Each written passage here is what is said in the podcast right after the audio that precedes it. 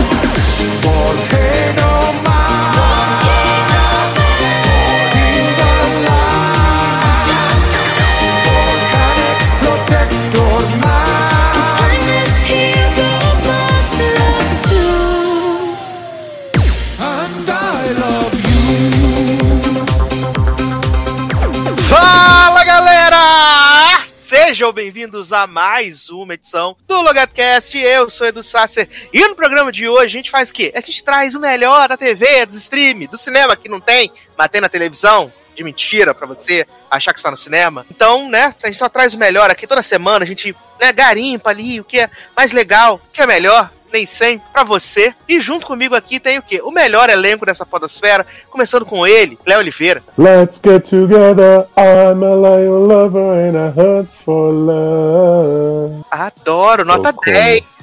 Olha aí, Nota 10 pro seu país, Léo. Ganhou esse concurso no meu coração. Finalmente. Apesar de que não tem gay na Rússia, né? Não. É tudo fake news, é mentira, tá? Mentira da oposição. E você já ouviu a risada dele, Taylor Rocha? Aê, estamos de volta, gente. E apesar do grito, eu tô muito cansado hoje. Tô tão devagar que eu tô quase um episódio de Perry Mason, né? Garoto! Gente, Não fala assim das séries aclamadas pelas críticas, tudo. Série, tá? E também tem ele, Massanon. meu amor, olha só, hoje o sol não apareceu. Minha pequena Eva, água, o nosso amor na última astronave. Água. Ai, gente, tô aqui pra enaltecer Eva, que ficou horrível com o passar dos anos. Só assim pra que livro voltar a ter relevância, né? Ai, eu amo, eu amo. A melhor série que você não está vendo. Menino, sabe o que eu tava lembrando? Você falou de Killing Eve. Eu lembrei que eu- você falou assim: ah, nem tu não vai falar do final. E aí eu fiquei cozinhando e até hoje. Não falei do final de Killing Eve. Olha aí. passou, Tamanha né? relevância, né? Vem aí, né? Ai, ai, olha aí. Quem sabe até o final do, do podcast eu não conto aí o que aconteceu. No Sim, grande final. comentem aí se vocês quiserem. Se o comentário chegar 15 comentários pedindo fim de Killing e outras coisas, a gente faz, né? Exato, aí a gente conta é, o que aconteceu. Também temos aqui Leandro Chaves. Poxa, se eu soubesse que já não ia cantar, eu ia ficar assim, pá, pá, pá, pra fazer o somzinho de fundo, igual o, o, o Lars faz no início do, do Eurovision, que é maravilhoso, de Thor. E aí, gente, tudo bem com vocês? Eles responderam, tudo bem, tudo bem, tudo bem. É, tudo bem, bem. Mentalmente. Famoso, famoso. E por último, mas não menos importante, ele que não está fazendo seu debut, na verdade, sei lá, é- é a segunda participação, talvez a terceira, num programa que não for ar, mas ele está aqui hoje, Felipe Gonçalves. Oi, gente, eu vim do futuro para trazer uma mensagem de paz e esperança. E não vai ter paz e esperança, é isso. Beijos.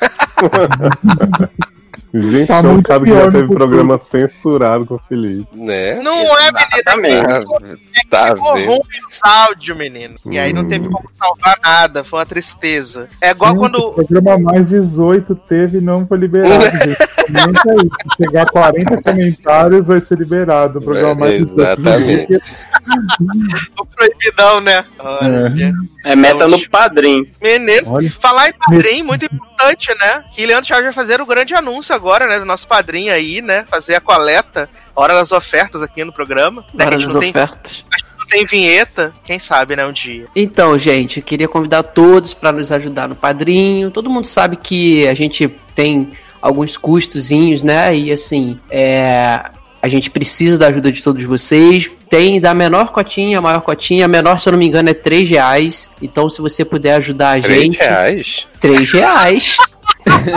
3 reais. E se você puder ajudar a gente, quiser, sinta-se à vontade. Nós, nós estamos, como já o Sassi já falou, no padrim.com.br barra logado. E também você tem a opção de doar no PicPay. Se eu não me engano, a primeira, se for a primeira vez que você estiver utilizando, você ainda tem cashback. É, então fica aí a- as, as opções de doação do nosso padrinho, arroba logado no PicPay e padrim.com.br barra logado. Ajuda a gente! Muito bem. Venha você também pra família 7. Que? Eu achei que Leandro ia anunciar os ingressos pra acompanhar a gravação.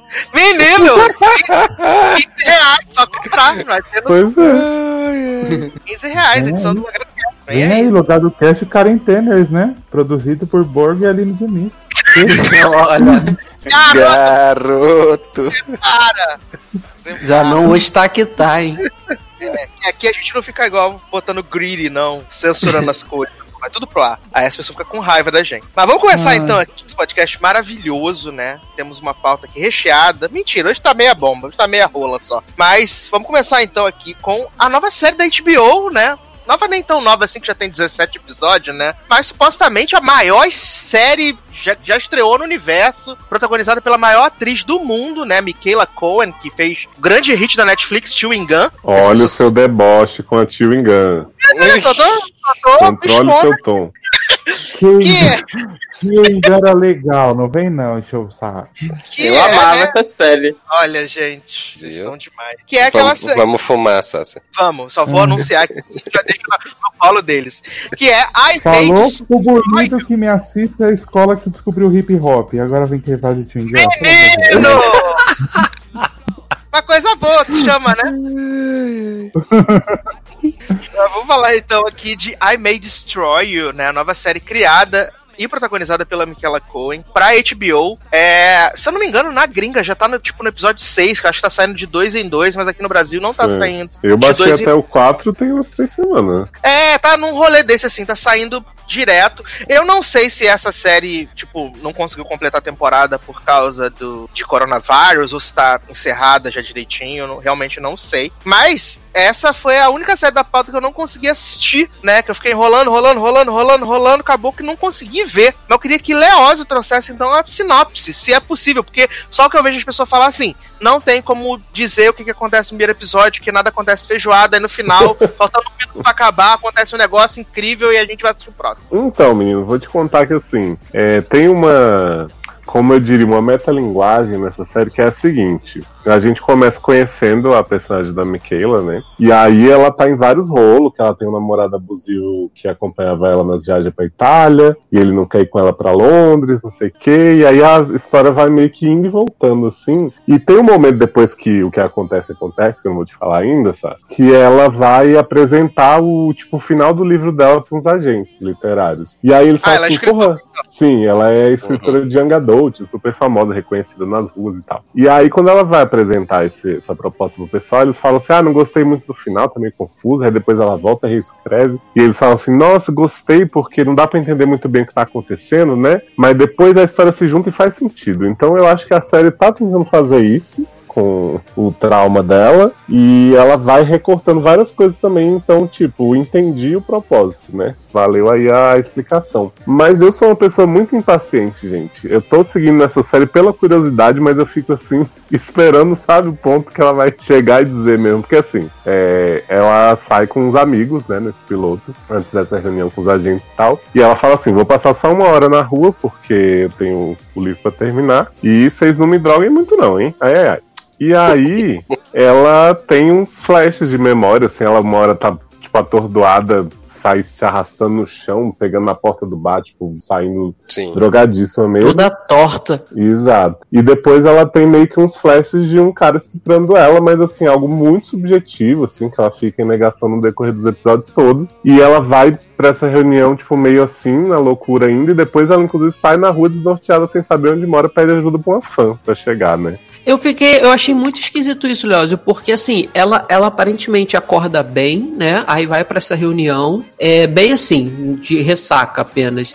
E aí, do nada, quando ela sai, ela tá de novo, como se ela tivesse usado drogas de novo. Mas não, acho que Exato. é um É que eu não efeito. sei qual é a ordem que eles estão mostrando as coisas, Ah, sabe? tá. Hum, É, ficou confuso. Tipo, eu acho que aquele encontro com a fã que ela não sabe como chegar em casa é antes da reunião, mas também não tem como ter certeza. É, é eu assim, se, se a série tá lidando com esses recortes assim, é, aleatórios, pode ser que tenha acontecido alguma coisa quando ela foi no banheiro, porque não mostra ela, ela o tempo todo no banheiro. Mostra ela vendo a página e dá aquela cortada e ela sai pra falar de novo com os editores. Só se ela usou alguma coisa ali, mas a princípio pra mim não, ela tava bem e do nada ela começou a ficar mal de novo, como se tivesse usado Uhum. drogas pesadas, porque ela fica igual ela ficou na noite do, do bar, né? Uhum. Se caindo, se, se segurando nas coisas. É, exato. Eu fiquei bem perdido mesmo, assim, assistindo esse piloto. É, porque acho que foi. Eu fui nessa mesma vibe que Sasha tá falando, né? Que eu vi o pessoal comentando, de que, tipo, no final acontece alguma coisa. Porque, assim, até o final dessa questão do bar, né? Dela sair toda torta lá e tal, eu tava, assim, meio entendendo a questão do fato dela tá tendo que escrever um novo livro e tudo mais, ser sucesso, reconhecido nas ruas e tal. Mas eu tava bem perdido nessa questão dessas cenas, assim, dessas mudanças drásticas que estavam Uhum. acontecendo nas cenas, né? Então eu não tava muito entendendo. Aí, assim, quando veio essa cena do, do bar, aí foi que me caiu a ficha só de que talvez ela tenha um problema muito sério, é, ou tenha passado, ou ainda está passando, não sei em que tempo está se passando isso, mas assim, e de que isso, tipo, corta a. faz uns cortes na- nas cenas, né? Que seria tipo uma simulação de que ela talvez perdesse a. a, a noção mesmo, assim, em alguns momentos. Mas não sei, assim. Eu fiquei. Eu, eu, por esse final, eu até fiquei um pouco curioso, mas assim, aí Léo já tá falando que nos próximos episódios eles estão tentando montar, né, o plot da série, assim, por partes, assim, aí já me deixou meio, meio desanimado. Uhum. Ninguém viu o segundo? Não, eu não vi não. Não, não. Porque Eu mal assim, terminei o primeiro. você sofreu, né, Dano? Nossa senhora, eu queria morrer com esse negócio. Sério chata. nada. o povo só tá assim, falando o bem segundo. a Daddy- Pode falar, Dano, desculpa. Não, só tô falando que o povo só tá falando bem porque a Daddy falou, ai gente, muito incrível. Porque até ontem a série já tinha estreado fazia três anos e ninguém falou nada. Então, menino, eu, eu acho que assim, eu tenho visto muitas elogios à, à atuação dela, que eu realmente acho que tá muito boa. O segundo, ele é sobre. O segundo se chama Someone's Lying. E aí é tipo ela perguntando pros amigos o que, que rolou, se alguém deixou ela sozinha, tipo, o que que lembram da noite, sabe? Então ela vai meio que reconstruindo um pouquinho, perguntando pras pessoas, vendo que tá meio suspeito e tal.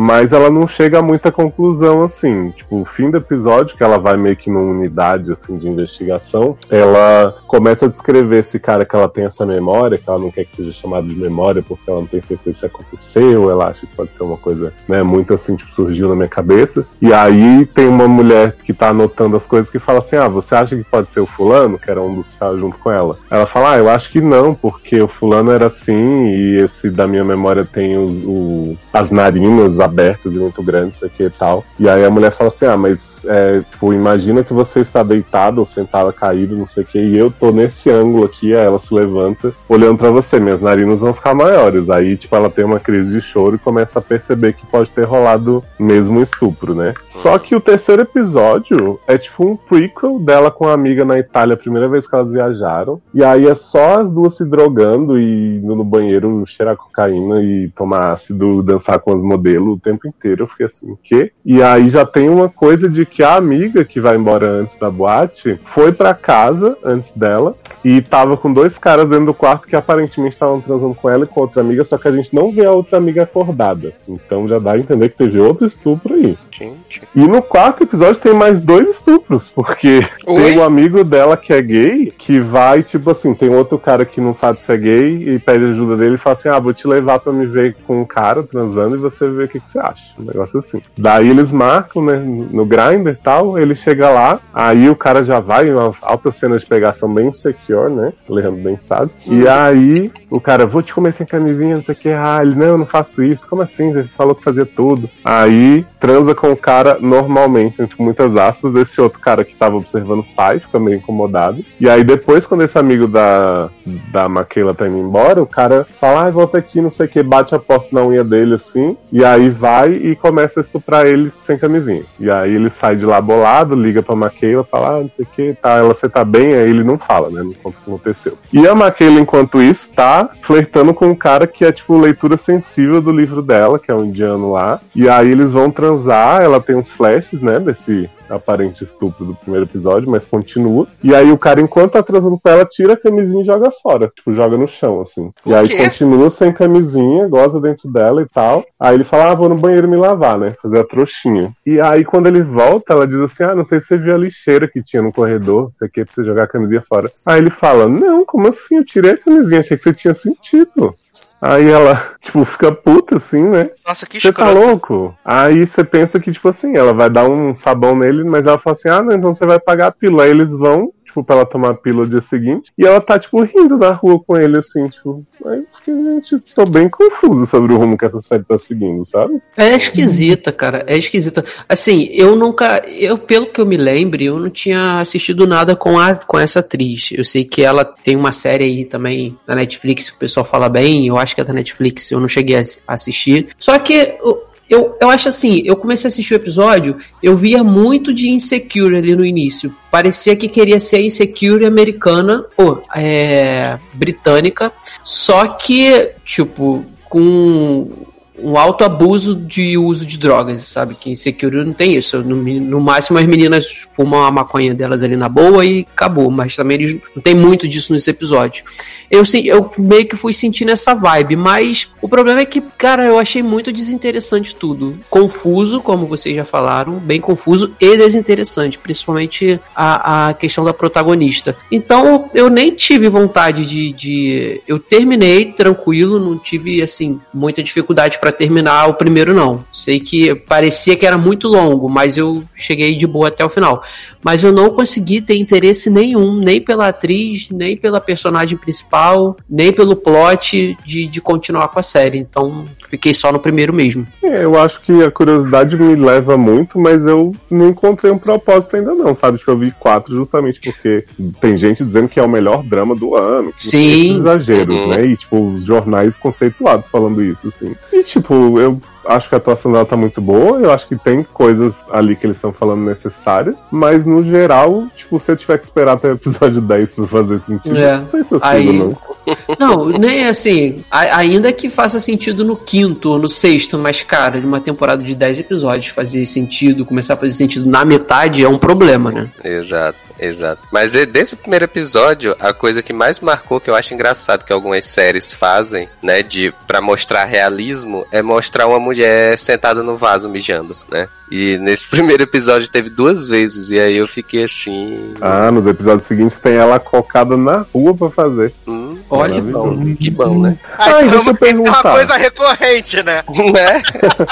Deixa eu perguntar, Leandro e Taylor, se vocês entenderem essa cena, Zanon também. Tem uma cena antes da Maquele encontrar os amigos, que tem outras duas mulheres lá com eles e tal. Aí uma fala, tipo, olha o telefone e fala assim: ah, preciso ir embora, tem que resolver um negócio. sim. Aí a outra fala assim: ah, será que era alguma coisa séria que ela saiu? Não sei o que. As outras, ah, não sei o que, bobagem, fica aqui, bebe mais uma. E ela fala assim: não, vou ali resolver uma coisa e sai também. E, tipo, deu a entender que ela ia atrás da outra. Só É. que isso não deu em nada depois, né? Não, o- não, eu, não. eu, eu até achei estranho, porque, assim, na verdade, a menina, ela tá no encontro, é, é a que tem a cabeça raspada, não é que você tá Isso. falando? É, que a Então. Maquila até vai atrás dela no episódio 2 e fala: Ah, o fulano te fez alguma coisa, eu fiquei na dúvida se você tava segura. E aí ela fala assim: Eu tô fudendo fulano não sei quanto tempo, e você vem aqui preocupada comigo, eu sou desgraçado, não sei o que, a gente faz mó barraco. E É, aí eu não- não entendi hum. a relação disso com aquela cena do primeiro. No primeiro, ela dá a desculpa que a mãe dela aconteceu alguma coisa e Sim, sai. E no exato. próprio primeiro episódio, depois que a, que a outra menina vai embora. na, É. na boate. Isso, ela vai, aí ela, a menina vai embora, diz que ah, cansei e tal, e vai embora. Aqui é a namorada dele mesmo. E aí eles resolvem seguir com a noite, aí encontram com a, a principal, a, a protagonista, e vão pra essa boate. Na boate ela tá lá como se já conhecesse ele há muito tempo, né? Uhum. É, que inclusive ela diz, né? Ela diz, ah, viu como eu falei que ia dar certo, que a gente ia conseguir enganar ela? É. Né? Ela É fala um por isso negócio. que eu acho que tá fora de ordem esses acontecimentos. É, não faz sentido agora que você tocou nesse assunto, já que. E no segundo episódio você diz que ela fala com propriedade que já tá com o cara há muito tempo. Então, estranho, assim, do nada eles colocarem ela como se fosse uma pessoa achada no Tinder que quer participar de um trisal, entendeu? Pois é, eu tô achando que vai, tipo, como tem esse episódio delas muito tempo antes, eu acho que eles vão acabar fazendo uma mega história conspiratória, assim, botando essas cenas em ordem, só que, tipo, qual o sentido disso É. pra- só pra enganar o público? Pois é. É. Bom, se você ficar pra, pra descobrir, aí você conta pra gente. Você faz o trabalho se você descobrir, Exato. conta pra nós. Ou ver tem faço vídeo explicado. Ah, com certeza deve ter. Final explicado, I May Destroy You. Vai ter. O pior é que eu não tô achando nem review dessa série, sabia, brasileiro? Mas é porque daqui a pouco alguém vai descobrir, aí vai ser grande revelação Ah, sim. incrível. Se prepara. É, não esqueça que no Brasil as pessoas descobrem as coisas dois meses depois e é novidade. Sim. E aí vai ser a grande novidade do ano. Mas seguindo no bloco HBO, né? Vamos nos livrar logo dessas coisas tudo, essas coisas pesadas. É, também tem aí a outra grande estreia do ano, né? A maior minissérie que talvez não seja minissérie porque vão renovar, provavelmente, né? Mas que tem o maior ator também que já foi feito, Emizado, ganhou lá The Americans, M e tal, e pra caramba, que é Perry Mason, né? Essa série aí protagonizada por Matt Reeves e por Tatiana Maslany também, vencedora do M, né? E que é uma nova versão da- da- da- das histórias desse, desse Perry Mason que trabalha pros estúdios de É Hollywood uma pra. saga literária famosa, igual a Alex. Muito, muito famosa, muito famosa, famosa, famosa Famosa, hein? Que ele é, ele trabalha, ele é um, ele era, ele é advogado, mas ele trabalha como investigador atualmente para estúdios de Hollywood, tentando encontrar coisas que possam fazer os estúdios romperem os contratos com os atores, né? E aí nesse primeiro episódio tem ele perseguindo um gordo da rola gigante. Nossa, cara. O Olha. cara ainda para e fica balançando assim, ó. Toma! Gente, que sério. Garoto! O Pior gordo. que foi isso Porque todo- mesmo. Porque todo mundo fala, gordo é rola pequena, não sei o que, nanã. Aí Uhum. esse gordo, a rola dele, Leózio, é tipo Kid Bengala, é uma Parece- rolona. Cara, é maior que a do Odor em Game of Tipo É, Thrones. Legendary? Tipo Legendary, tipo Legendary, É, exatamente. Olha, Ah. vocês estão me convencendo a assistir, hein? Marney, Marney, quando eu tô falando que é gordo, é tipo gordo, gordo, gordo real, de verdade. Mas, Não é gente, cheinho, fortinho, é gordo. E aí todo Hum. mundo fica assustadíssimo por causa do tamanho da rola do homem balançando, que ele sai muito correndo. grande, cara. É muito grande, sim. Eu é. fiquei impactado e assustado.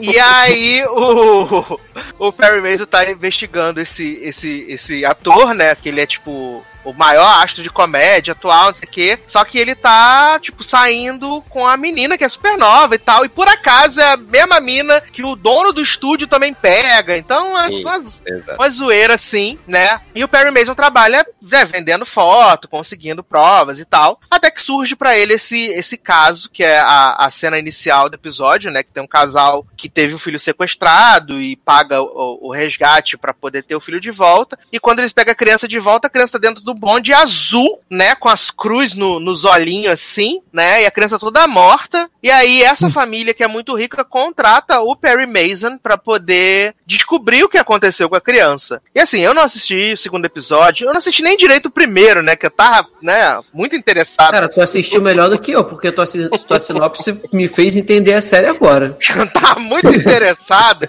E aí. Mas é procedural? Não, pelo Não, que dá a entender. Acho que é vai ser uma investigação. É, É, pelo que- investigação. Pelo que deu a entender, essa primeira temporada vai ser toda focada No nesse tal, né? nesse tal culto aí dessa igreja que é dirigida pela pastora Tatiana Maslany, Exato. né? E que eles fizeram esse rolê com o bebê e pelo que a gente ficou sabendo aí, o pai do bebê tá envolvido com essas, com essas maracutaia também. Não, o pai do pai do bebê. É, o pai do pai do bebê, né? O amigo do, do John, do velho que leva o Perry Mason pra trabalhar na Vulgo família. avô, né? Isso! Isso, também conhecido como me avô. perguntando por que o pai do A.K.A. avô. Leózio, tu é Também bom, conhecido cara. como avô, verdade. Olha só, mas esse cara, ele é o mesmo que é, é o mesmo que paga, é, que vai pagar o Perry Mason para investigar o crime, né? Isso. Então, porque assim, segundo a Nath me explicou, vou ver se eu me lembro aqui direitinho. Ela me explicou poucas horas atrás e eu já esqueci de tão impactante que a série é pra mim. É, ela, me, ela me falou. Eu perguntei pra ela porque eu fiquei. Eu tava com tanto sono. Assim, eu, na verdade eu tava sem sono nenhum. Eu comecei a ver a série. Cara, a cada 10 minutos me dava um, um sono que eu caía, sabe? No, no- eu cochilava e acordava. Tá bagarai, de verdade. Aí Ah, tava. Aí, sé- sério, ó, com 10 minutos eu cochilei, acordei em 25, aí tive que voltar pra 10. Com 20 minutos eu cochilei, acordei em 35, aí tive que voltar pra 20. Então, assim, eu tava. Ela tava me dando muito sono, eu não tava conseguindo prestar atenção direito nos plots, até que eu desisti e falei, ah, cara, eu vou, vou seguindo do jeito que dá. Mas Então, o grande é que- resumo é, é volta. é- mas o grande, o grande resumo é porque é o quê? É aquela tradicional série que as pessoas amam, porque ela é super bem ambientada, bem feita, protagonista amargurado, que tem uma perda do passado. Sim, E aí vê na, na- no caso que ele vai resolver como uma forma de seguir em frente, sabe? Mas é. Ah, é chata pra caralho, desculpa. É, Pode- então, Porque, porque ele tem o, o plot com o filho dele, né? E aí toda, toda essa questão de como ele é afastado do filho dele, e aí a- o casal lá perdeu o filho, então ele se identifica. e. Aí, assim, então, sobre, sobre o que a Nath estava me explicando, eu, como eu tava sonolento, eu fiquei confuso, porque tem uma cena que os sequestradores, eles estão reunidos esperando o cara que tá com o dinheiro, que ele, ele, ele exigiu do, da- do pai do bebê 100 mil dólares para poder entregar o bebê, aí o pai dá os 100 mil dólares e eles entregam o bebê morto. Então, aí ele pega esse dinheiro, esse um dos sequestradores, quando ele vai é, fazer a divisão com os outros que participaram ali da, do, do sequestro, ele mata todo mundo. E nessa cena tem um cara que eu achei parecido com o pai do, do bebê. Aí eu falei, ué, será que o pai do bebê tá, tá envolvido? Só que eu não quis voltar, tava com sono. Aí fui perguntar pra Nath. Ela falou, não, Leandro, na verdade, a partir do episódio 2, é, explica que a polícia tá envolvida, a polícia tá envolvida, aquele cara que mata os outros é, sequestradores, ele é um policial, o avô do menino, que é o que financia a investigação, eu, eu fiquei meio perdido com isso, também tá envolvido, e aí ela diz que a partir do episódio 2 que vai entrar Tatiane Maslany, que vai ser aquela pastora lá dessa, dessa igreja, dessa seita, e aí eu não, não sei mais, porque é, é o que é o que tem, é o que ela me explicou. Então assim, eu fiquei confuso porque eu achei a série lenta, na verdade, sabe? A série é muito bem ambientada, é muito bem feita e Na tal. HBO?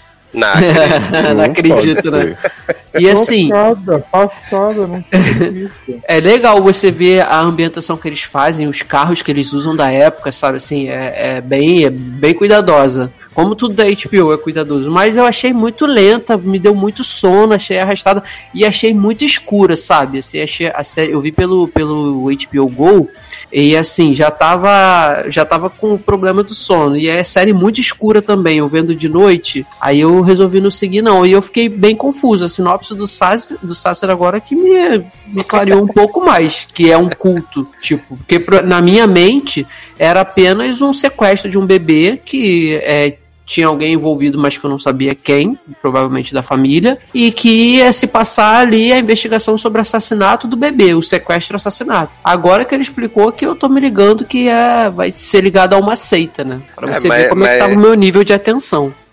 Mas foi o que, eu, o que eu falei lá no grupo quando a gente conversou sobre isso. De que, tipo, se essa série fosse em, em outro canal, eu até assistiria, sabe? Mas assim, na HBO, sabendo como a HBO faz as séries, principalmente séries de investigação, assim, cara, isso vai, vai ser resolvido, mas vai arrastar tanto a temporada. É poder- verdade. Quando isso poderia ser resolvido, tipo, numa minissérie de cinco episódios, sabe? Aí eles vão jogar 10 e vai ser episódios de uma hora e vai ter contemplação, não sei o quê. Ah, sim. Vai ser um saco, né? Mas assim, pelo mistério em si, eu até é, achei interessante, porque tinha essa questão de culto, de envolver, né, a igreja, sei lá o que que é ainda, é, envolver o, o sequestro da criança com isso, então, dá, pra mim, pareceu interessante, mas aí me, me desempolgou.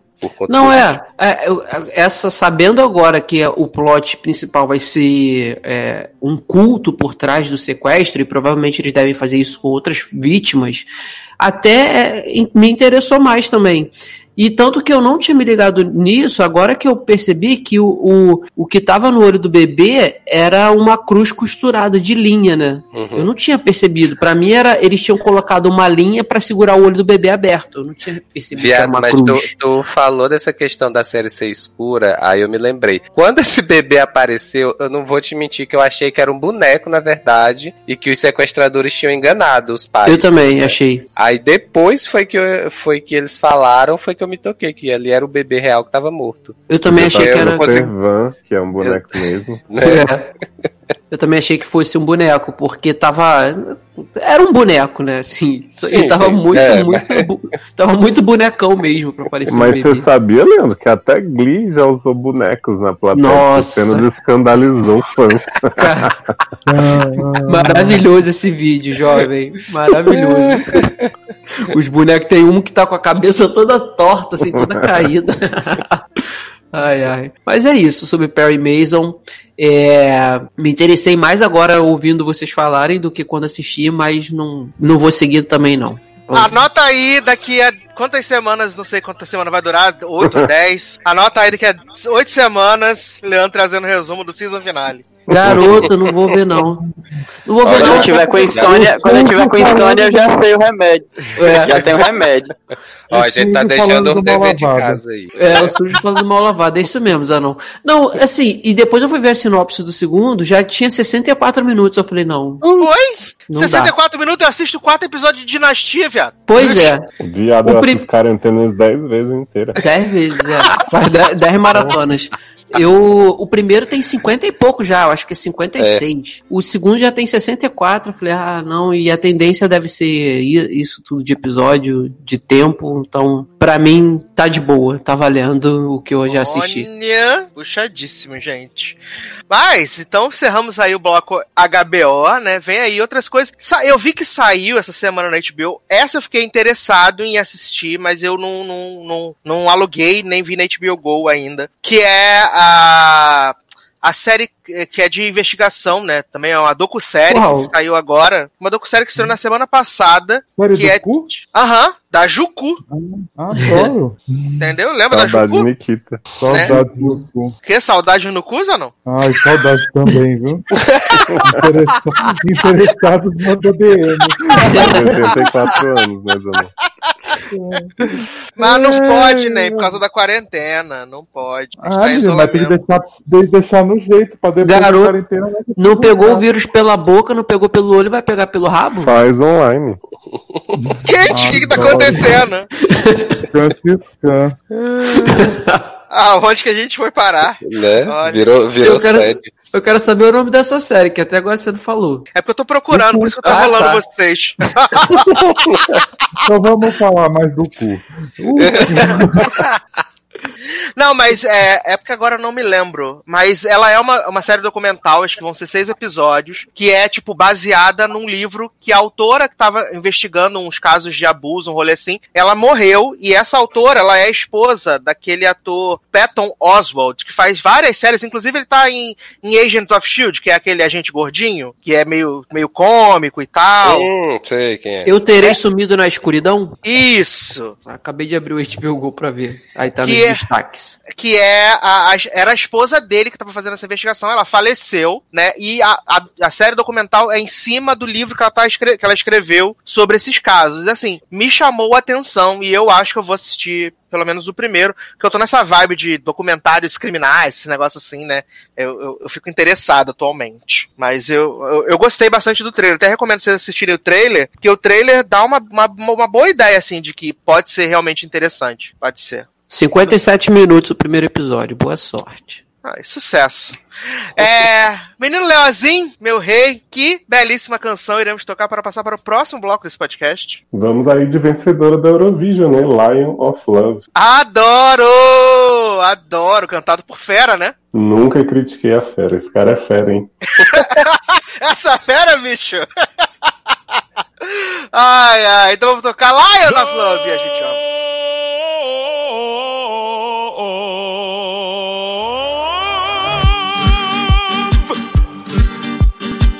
thousands tried to tame me, but I roam free. Until I saw you and you saw me. It's a jungle out there, so hold on tight. You're about to see how I spend my night. I'll be the king you wanted, you'll be the queen I need, and on and on and on and on.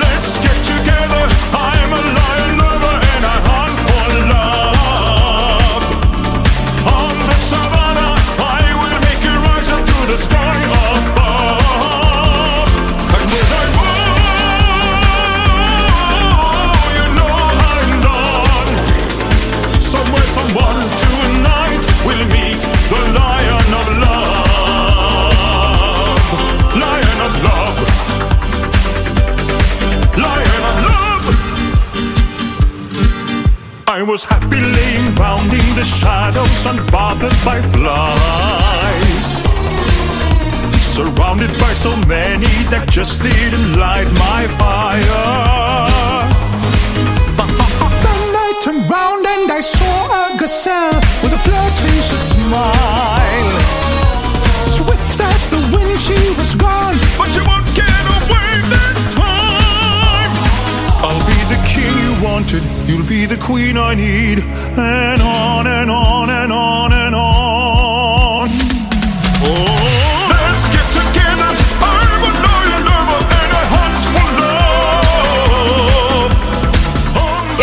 De volta com o LogadoCast. Agora sim pra falar de série boa, né? Série que voltou aí, né? Com mais episódios da sua quarta temporada. Que a gente achou que iam ser mais oito, mas na verdade vão ser só seis por causa do coronavírus, né? Mas caiu naquele limbo ali do. Esse episódio dá pra ser a final, né? Tipo Grey's Anatomy. Espero que não, né? Mas estou falando de The Bold Type, né? Que voltou aí pra sua quarta temporada, segunda metade da sua quarta temporada, né? E assim. Hum. Essa série continua sendo perfeita, sem falhas, apesar dos plots de Cat, mas ela é uma série tão boa, tão boa, tão boa. Que, cara, eu, eu, eu, eu, fi- eu sou muito suspeito a falar de Bold Type, porque eu compro muito tudo que tá ali, né? A gente terminou a, a primeira metade da temporada com a Jane escolhendo fazer a, a mastectomia dupla, né? E, e ela, ela começa essa, essa segunda parte voltando da cirurgia, onde ela já colocou a prótese, e é interessante ver como ela não está confortável na sua própria pele, né? Como aquilo ali afetou ela e que a gente pode pensar assim, ah, mas só uma bobeira, gente, estética, né? Era um peito, agora é outro e tal. E como aquilo realmente afetou ela, né? E de como ela tava. Ela se perdeu na forma como ela se via, sabe? Então, eu achei muito legal, assim, a forma com que eles trouxeram esse, esse assunto, assim, pra, pra gente ver nessa, nesse começo de temporada, né? Além disso, também a gente teve aí Sutton, grávida, né? Belíssima, descobrindo que tava grávida, tentando entender como é que ia conciliar gravidez, trabalho e Richard morando em San Diego. E aí, tipo, a gente pensa que a história vai pra um lado, e aí eles, tipo, não, não vai por esse lado, que vocês estão pensando que é o mais óbvio, vai por esse lado aqui, né? E ela tem o, o- o aborto. E, tipo, até isso. Assim, cara, eu queria dar um abraço na Sultan no final do episódio do, do aborto, sabe? Fiquei muito, muito mexido, sabe? De verdade. Eu, eu sinto como se elas fossem amigas de verdade, né? Cat nem tanto, que tem um plot inacreditável, né? Que ela ah, decidiu virar ativista, né? Do Greenpeace. Aí tá sempre envolvida no negócio, jogando tinta vermelha dentro dos bancos, salve as tartarugas, maluquice dessa. Aí os pais dela falam assim: Nem, você perdeu o emprego. Se você não pagar aluguel, a gente vai expulsar você e vai colocar uma pessoa que vai pagar o aluguel, tá bom? Aí ela fala assim: Menino, vou arrumar um emprego. Ela vai lá na empresa, não sei o quê, mesmo. Né, tendo os motivos escusos dela ter sido demitida da Safford, ela vai lá e, e consegue um emprego. Aí o homem fala assim: Olha, mas não pode falar que você é contra Bolsonaro no Twitter, tá bom? Aí ela fala assim: Prefiro não ficar empregada, então vou trabalhar na no bar. Vou trabalhar como garçonete melhor, que aí eu posso falar o que eu quiser da minha vida. E aí, né, a gente tem o outro plot maravilhoso que é Cat ia começar um podcast, mas não tem o dinheiro pra comprar um equipamento profissional pra começar o seu próprio podcast. E aí você Ah, fica. entende essa barra do fone que ela não tem um fone O bom. que que está acontecendo? Uma barra, né, gente? Isso de não conseguir comprar um headset. Ai. Você se identificou, Leose, com essa barra de não ter um microfone, um fone profissional pra gravar o piloto do seu podcast que pode talvez ser ou não ser aprovado? Ainda mais, gente, que é assim, Cat desse, ela tá lá de garçonete do Clube das Belas, né? Que a Jane entrou. E aí ela começa a conversar com a mulher dessas coisas ambientalistas dela, de não vamos comer carne, não sei o que, segunda sem carne. Que eu acho super justo, só que assim, a Cat acumula todos esses plots, tipo assim, ela tem que ser candidata a vereadora. Ela tem Uhum. que fazer protesto, sabe, deitada no chão da igreja. Ela tem que fazer tudo. Tipo, ela não consegue. Ela tem que fazer trisal na frente dos Tudo pais. que é acho, tipo militância assim, é ela. Exato. A vai militância ela pisar na frente dos pais. Amo.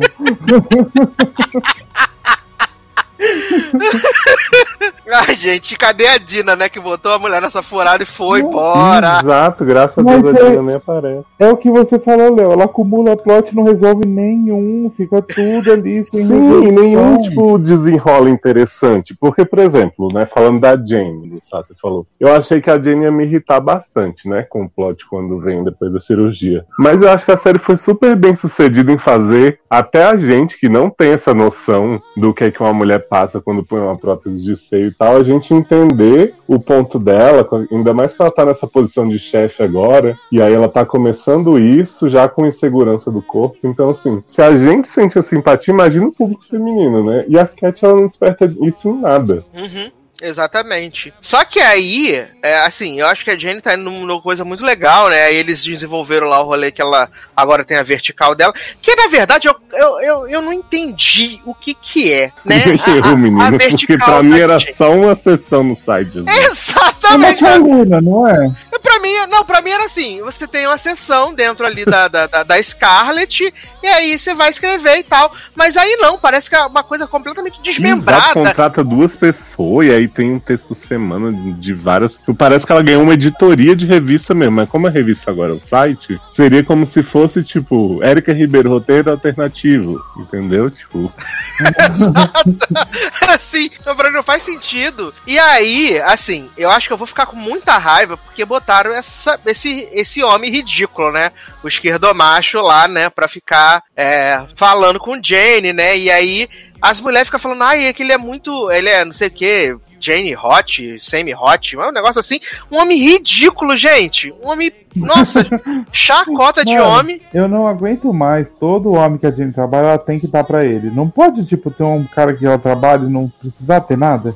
Exato! Assim, não podia ser só realmente aquele rolê lá que, tipo, ela leu o, o- o artigo dele, achou uma merda, foi lá, reescreveu, aí falou pra ele, aí pediu ajuda pro mestre dos magos Jaqueline, Jaqueline falou assim: é porque você não gostou da visão dele, né? Mas você não contratou ele por causa da visão dele, né? Deixa ele escrever o que ele quiser. Aí eles vão lá, conversa e tal, um rolê da troca. Tipo, pra mim seria muito mais interessante se for essa parte mesmo da troca, porque a Jane tem muito essa coisa. Todos os textos que a Jane escreveu na vida dela, desde que ela entrou nas casas no primeiro episódio, é sobre ela. Meu, meu câncer, meu namorado me traiu, eu não vou no clube do swing, é, eu tenho medo disso, eu vou correr. É tudo autobiográfico, né? A gente pode ter a próxima revista aí, James. Que é só sobre ela, né? A, a Ego, Ego Tour sempre. Então ele poderia ser esse personagem pra meio que fazê-la se desconstruir desse rolê de tipo, tudo ser sobre ela, a visão dela, é, o uso, o, o, o mods lá, não sei o que e tal. Mas não. Aí mete o homem, mete o homem lá pra ser o homem que ela vai querer sair com ele, que já tá toda animada. Ah, gente, não. e é o Dan Humphrey genérico, né? Sim, ele é o Dan Humphrey generiquíssimo.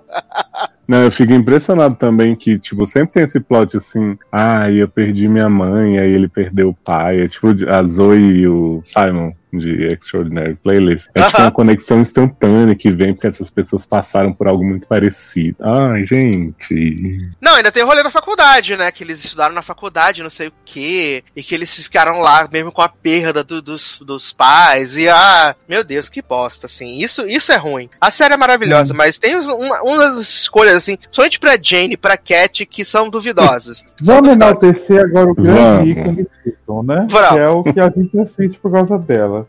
Por favor, fala, Zanão, de, da nossa Então, bebê. Gente, gente, essa mulher perdeu o filho, né? Eu já tinha visto spoiler também no Twitter, porque o Twitter é uma desgraça, gente. Não faça um Twitter, esse site tem que acabar. É, então, ai, só que na hora que ela fala assim, tipo, que ela fica meio se sentir nada, e no final ela fala, meu, parece que eu tô aliviada. Cara, isso faz tão, tanto sentido pra personagem que eu achei maravilhoso eles terem dado uma outra, tipo, vertente desse lado. Todo mundo sofre, que perdeu o filho, Uhum. não sei o quê. E ela, ela fala assim, meu, eu tô me sentindo aliviada, que ela tá pensando na carreira, no casamento que ela acabou de casar. E aquilo era tipo, não era um, é um empecilho ali, não sendo empecilho, mas era uma, mais um obstáculo que ia entrar no caminho dela, né? Uhum.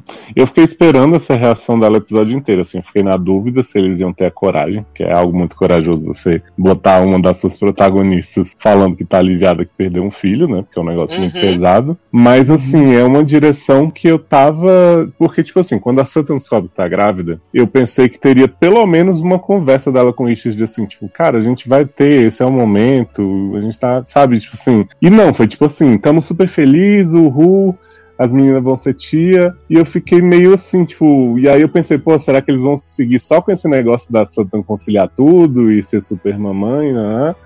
Eu aí, achei que quando eles iam veio- falar sobre aborto nessa hora. Pois é, eu achei que ia ter essa discussão. E aí, quando veio a coisa que ela perdeu o bebê, né? Que eles descobrem no ultrassom, quando a Sutton começa essa história de se enfiar no trabalho, não sei o que, se anestesiar e tal, eu fiquei, gente, será que ela vai falar que, tipo, ela tá se sentindo mal porque ela achou bom, de certa forma, né? E é o que acaba acontecendo. Que eu acho que, assim, tem que ser tratado também numa série, porque imagina o tanto de mulher que teve esse sentimento, ou que, sabe, se sentiu mal porque em algum momento cogitou não ser mãe e tal, e aí tem esse super julgamento. Então acho que levantar isso numa série pós-adolescente, né, que é Bold Type, é muito importante. Sim, exato. Até porque a, a mulher tem essa pressão, né, de, de ser mãe, né, de que ela, ela vai engravidar e automaticamente vai ter um instinto materno, Sim. e é isso aí, é o destino dela. E, e a forma com que estava acontecendo, assim, se a criança ela ficasse grávida, a criança nascesse, fosse ela é, conciliando o trabalho e o rolê e a carreira, eu ainda acho que ia ser também interessante. Mas, tipo, quando ela fica sabendo ali no primeiro ultrassom, que a médica fala assim, não tem batimento, e em até 48 horas você vai abortar e tal, isso é muito normal. E o Richard e as meninas ficam tentando, né, ajudar, como é que você tá se sentindo, o que, que, você, que, que você precisa e tal. E ela, tipo, ah, eu preciso trabalhar, eu preciso, não vou ficar aqui esperando e tal. Eu sei que. E assim, quando Uhum. Ela.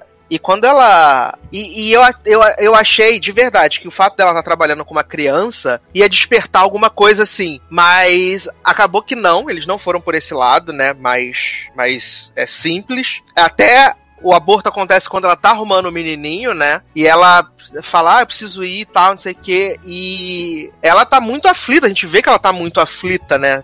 Do, do sentimento de. Como é que eu posso dizer sem. sem né? O sentimento. é, é, dentro dela, ela sentia que era uma coisa ruim colocar isso pra fora, mas ela tava aliviada, né? Ela tava aliviada. E, e quando ela fala, nossa, só queria É dar um que meio que ela fala pras meninas assim, eu não tô sentindo nada, eu espero sentir e tal, mas na verdade era assim, ela já estava se sentindo culpada por Uhum. não se sentir mal com a perda da criança. Uhum. Exato, porque a, a- ela, a- na cabeça dela, ela devia achar que, tipo, aconteceu isso, ela tinha que se debulhar em lágrimas, parar de fazer as coisas, não, não viver mais por essa questão, né? E o que ela quis fazer foi continuar o dia, mesmo tendo acontecido isso, sabe? E eu, eu confesso que eu tô muito curioso pra saber como vai ser agora, né? Porque eu acredito, apesar do Richard ser um, um ótimo personagem, em algum momento ele vai tocar no rolê de tentar de novo, sabe? Eu acho que isso vai acontecer e essa vai ser, vai ser uma conversa que eles vão ter que ter muito séria, sabe? Sobre como como seguir ou não. E aí até, até esse, esse assunto de tipo ter filhos ou não é engraçado, né? Que eu tô assistindo a terceira temporada de Dynasty, né? E aí tem uma questão, uma questão, né? Que a, a Fallon quer comprar uma casa e aí a dona da casa só quer vender a casa pra quem tiver uma família e tal. Aí ela pede pro Liam fingir que é marido dela e ela contrata os filhos do jardineiro pra fingir que são os filhos dela. E aí eles estão lá conversando, não sei o que, falando sobre a casa, tararão. E aí eles entram no rolê porque a Fallon fala assim: "Ah, porque eu sonhei que a gente é casado, que a gente tem dois filhos, uma casa grande, não sei o que". E ele fala assim: "Você em algum momento me consultou se eu quero ter filhos?". Aí ele: "Mas como Ah. assim? É, o natural é que todo mundo Não, não é o natural. As, as expectativas são que você conheça alguém, que você se case com essa pessoa, que você tenha filhos com ela e tal. Mas, tipo, existe uma série de casais que não, né? Que isso não é, ah, ah, não é uma, uma necessidade. e Nem todos os casais vão querer ter filhos. Outros vão querer investir nas suas carreiras profissionais, vão querer viajar, vão querer fazer outras coisas, sabe? Mas essa questão da pressão da sociedade sobre esse determinado tema ainda é uma coisa que, principalmente para as mulheres, deve ser muito difícil de falar assim: não, eu não quero ser mãe, eu quero investir na minha carreira, eu quero viajar. Eu quero conhecer outras coisas, eu quero viver, eu quero. Não quero ficar. É presa, porque eu acho que quando um filho não prende ninguém, né? A gente tem várias, várias coisas que comprovam isso. Mas não devia ser uma coisa para que a mulher se sinta mal, né? De não querer ter um filho, sabe? Eu acho que em algum momento, e acho que o próximo passo do relacionamento do Richard com a Sutton vai ser essa, essa questão, porque eles são um casal muito perfeito, um casal que funciona muito bem, ele sempre. Ele, ele sempre cede, né? Na verdade, ele sempre cede para as coisas que ela, que ela pensa, ela, ela estimula, ele estimula ela também e tal. Eles são um casal muito cúmplice. E eu acho que em algum momento isso vai dar o choque. E eu acho que vai ser nesse ponto questão de filhos, família pra já, Uhum. sabe? Eu acho que vai ser mais ou menos isso. É, assim, o, o Richard é muito legal e tal, mas eu imagino que ele só descobrindo isso do que a Sutton fala pras meninas no fim do episódio já vai ser um piti homérico, assim, porque Sim. ele é o cara família, não sei o que, certinho. E aí, se ele já deu aquela no casamento só porque ela queria aceitar o cargo, né? Teve que ser convencido por Jaqueline. Quando ele imaginar que ela não queria ter filho agora, É, assim, eu acho que Mas vai eu ser. sinto, eu gosto muito do Richard, mas assim, eu sinto que ele, tipo, ele precisa de uma coisinha só pra estourar e acabar com tudo isso. Uhum. Acho, toda vez eu acho que qualquer coisa que acontece no casamento, na- no relacionamento deles, o Richard pode, tipo, falar assim, não, não é isso que eu quero, porque a Sutton, ela tá começando a carreira agora. Ele já teve uma carreira, ele já terminou, tipo, já tá fazendo agora só o consequência daquilo que ele trabalhou. E ela não, ela tá começando agora. Então, pra mim, por mais que ele apoie ela, eu sempre fico com a impressão que, tipo, ele tá deixando ela brincar de trabalhar, porque uma hora ele vai dizer, você não precisa, mulher, eu tô aqui, eu tenho dinheiro, então vai cuidar da nossa casa. É, então, eu também. Mas assim, espero que eu esteja errado e nunca aconteça isso. Mas eu fico. Toda, toda coisa que acontece com eu pensando, Uhum. gente, agora vai acabar, tudo não sei o quê. Porque até agora eu também não entendi o que, que ele tava fazendo lá, que ele não tava morando em outro lugar, agora ele tá morando aqui de novo. É porque eu acho que quando ele soube da gravidez, ele deu uma pausa lá nos trabalhos, né, de São Francisco pra acompanhar mais de perto. Uhum. É, então, pode ser que até isso aconteça, tipo, agora ele volte pra São Francisco e fique mais tempo do que ele ficaria, e aí eles vão começar a se abalar por causa disso, sei lá. Mas assim, se você ainda não assiste, assista The Bold Type. Não, não tem nenhum streaming. Você vai precisar, né, usar esse grande Uhum. advento aí da internet. Avisa mundial. pro ator de Love Victor, né, que faz o Andrew, que o Brasil acompanha The Bold Type, apesar de não ter disponível, né? Ah, foi maravilhoso isso, né, gente? A live lá dele com a, com a mina Mia. Ele, nossa, as pessoas estão aqui do Brasil mandando oi, mas não tem rolo no Brasil. Muito inocente esse rapaz, né? Eu nunca vi um torrent na vida. Como é assim que eles estão assistindo Love Victor se não tem rolo no Brasil? Menino, Ah, já disse- que menino bonito fora da série, né? Jesus, fiquei impactado pela Mas ele é dentro da série também. Não, mas acho que ele tá mais bonito, né? Porque lá ele tava no papel de escroto, aí eu não gosto, né? Aí agora ele tá normalzinho. Eu já sou apaixonado desse ano que ele faz aquela série que só eu e Amanda gostamos, que é Everything's Gonna Be Alright. Ah, everything sucks. Isso. Gatilho. Foi pra isso que cancelaram, né? E, e ele também faz o faz aquele filme fora de série, né, da Olivia Wilde. Ele é o, o Joker da escola.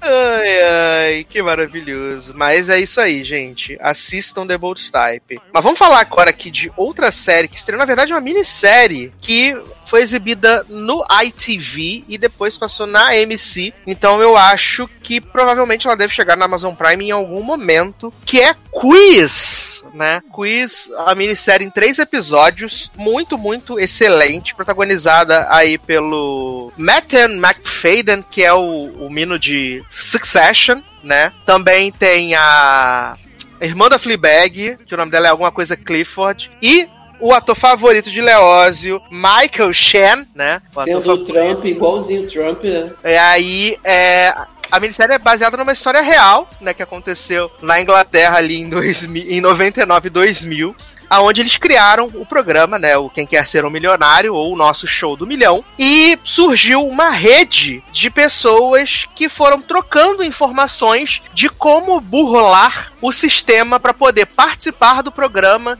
e ganhar prêmios e participar do programa várias vezes na sequência. E aí, o irmão da, da irmã da Fleabag, né? Ele. Ele, ele é, é apaixonado pelo programa, ele faz um, um protótipo para poder fazer a, a parte eliminatória, para poder ir participar da cadeira, e tipo, ele vai várias vezes, ele nunca consegue, até quando ele consegue. E acontece que, tipo, ele ganha uma quantidade X de dinheiro, 32 mil libras, se eu não me engano. Aí depois ele passa esse macete pra irmã dele, a irmã dele vai lá e também ganha 32 mil libras. E aí ele passa o macete ele passa o macete pra poder o cunhado ir, né? E aí nesse, nesse rolê lá que tá e tal, não sei o que, acaba que o cunhado ganha um milhão de libras, que é o prêmio maior do, do programa. E aí, a produção acha que aquilo tudo é muito estranho, né? Porque as perguntas são difíceis.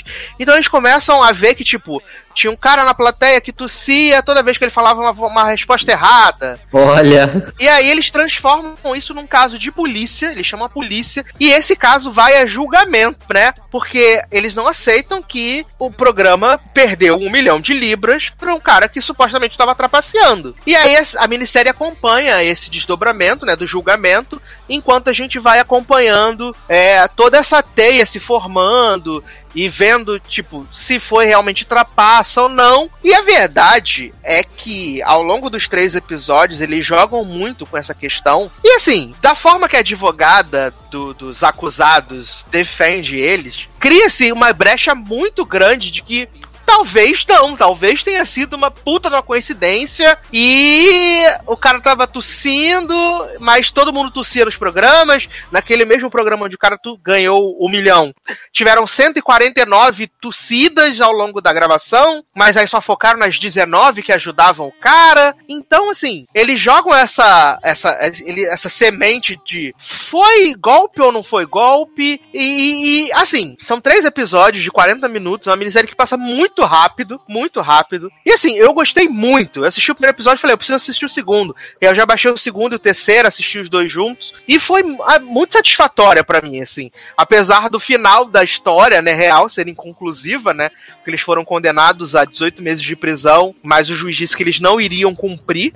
Eu E não entendi isso até agora. E até hoje o casal tá tentando recorrer pra que eles sejam absolvidos, sabe? É uma história legal, uma história É tipo bizarra. a condenação do marido de Lígia, né? Que é cumprir indo em festas. Exato, exatamente. exatamente. Mas queria que o Leandro falasse o que ele achou de quiz. Então, cara, eu fui assim também sem esperar. Só que foi a série já no primeiro episódio, ela vai te pegando de um jeito de, sabe, assim, porque é um, é são, na verdade, você tá acompanhando ali, não é o reality show, não é a história do reality show, mas tem a criação, mostra como é que foi a criação, por que eles quiseram criar o reality show, esse não é um reality show, um game show, na verdade. É, e aí mostra, começa a mostrar o- o- os bastidores, mas mais voltado para a parte do, dos participantes. Quem são os participantes? Como é que eles estavam fazendo para poder é, é, entender a, a sistemática lá do, do, do de todo o jogo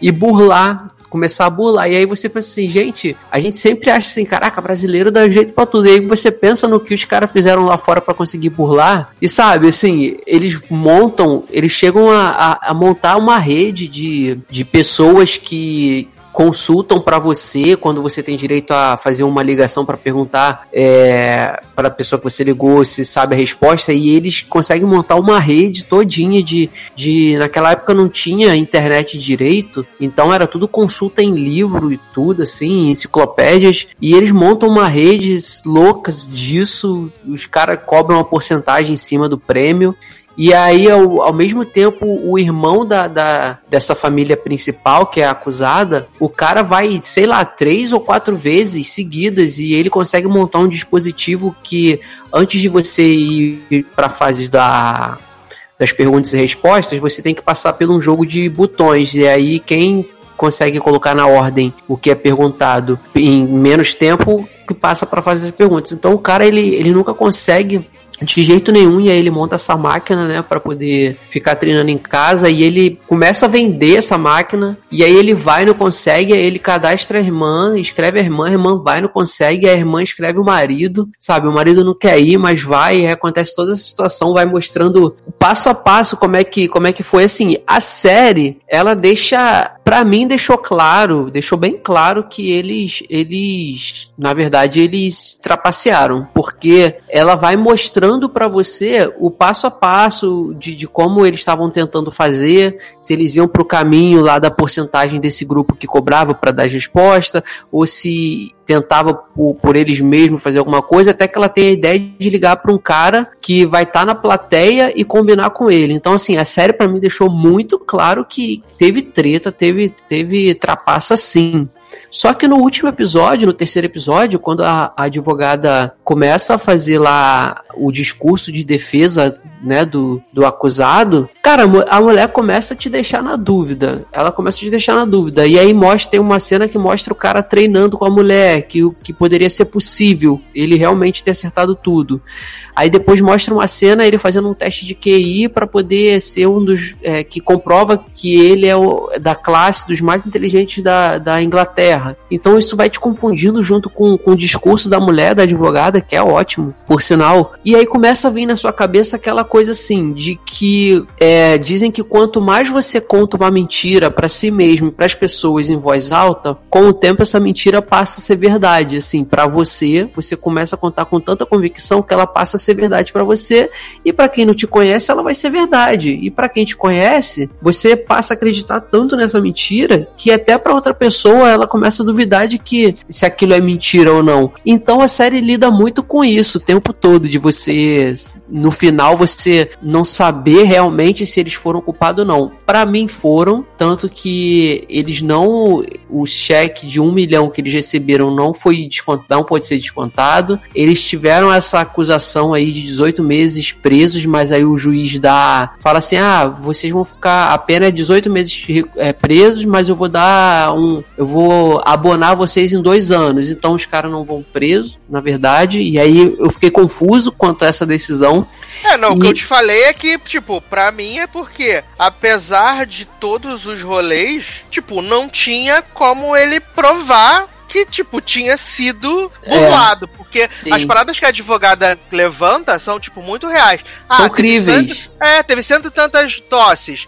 O cara que a- supostamente ajudou eles tossiu em, em momentos de errado e momentos de certo. Sabe, ela conseguiu criar o rolê, tipo, a dúvida, sabe? Então acho Sim. por isso que eles, que eles não foram condenados. Que ia ser muito bizarro condenar a galera sem provas, provas. E ela, e ela ainda consegue levar um médico especialista em tosse que, é- que, que é- é- fez o tratamento com o cara que tem o problema de tosse. E só que é muito bizarro porque durante o programa o cara ele, ele, ele assim, de novo é aquilo. A série me deu a entender de que no intervalo, no- de um dia pro outro, a mulher combina com ele. Olha só, eu falei com o cara, o cara vai tossir, você vai ter que fazer uma nova estratégia de falar em voz alta todas as opções e aí a opção que for o cara vai tossir. Pra mim, mais uma vez deu a entender isso.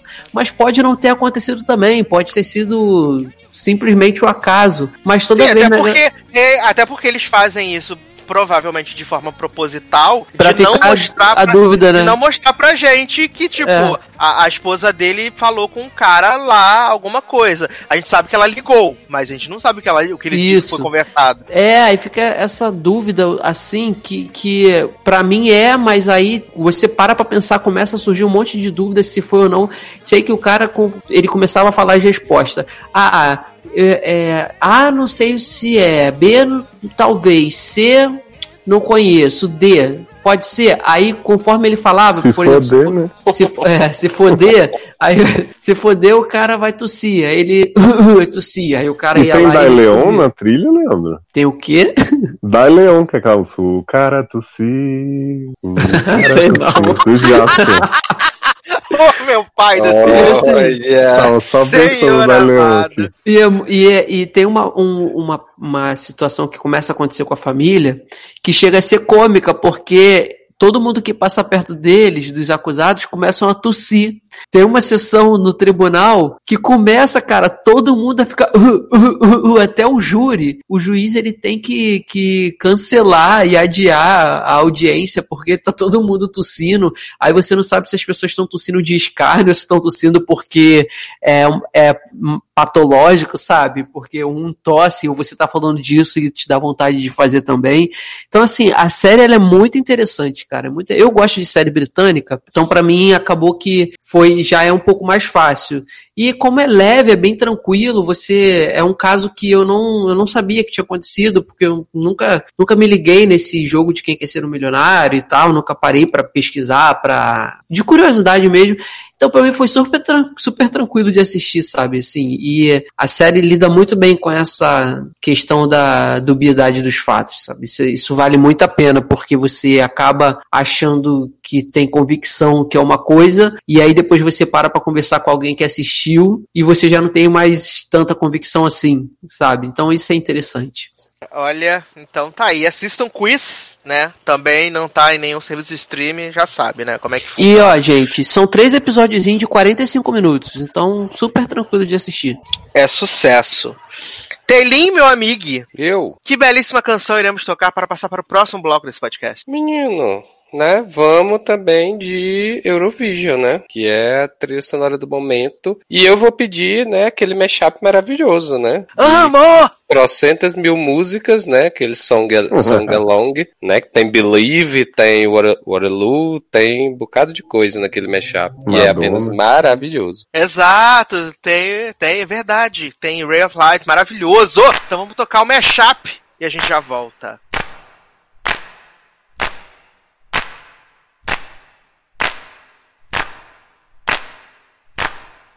No matter how hard I try, you keep pushing me aside, and I can't break through. There's no talking to you. It's so sad that you're leaving. It takes time to believe it. But after all, it's said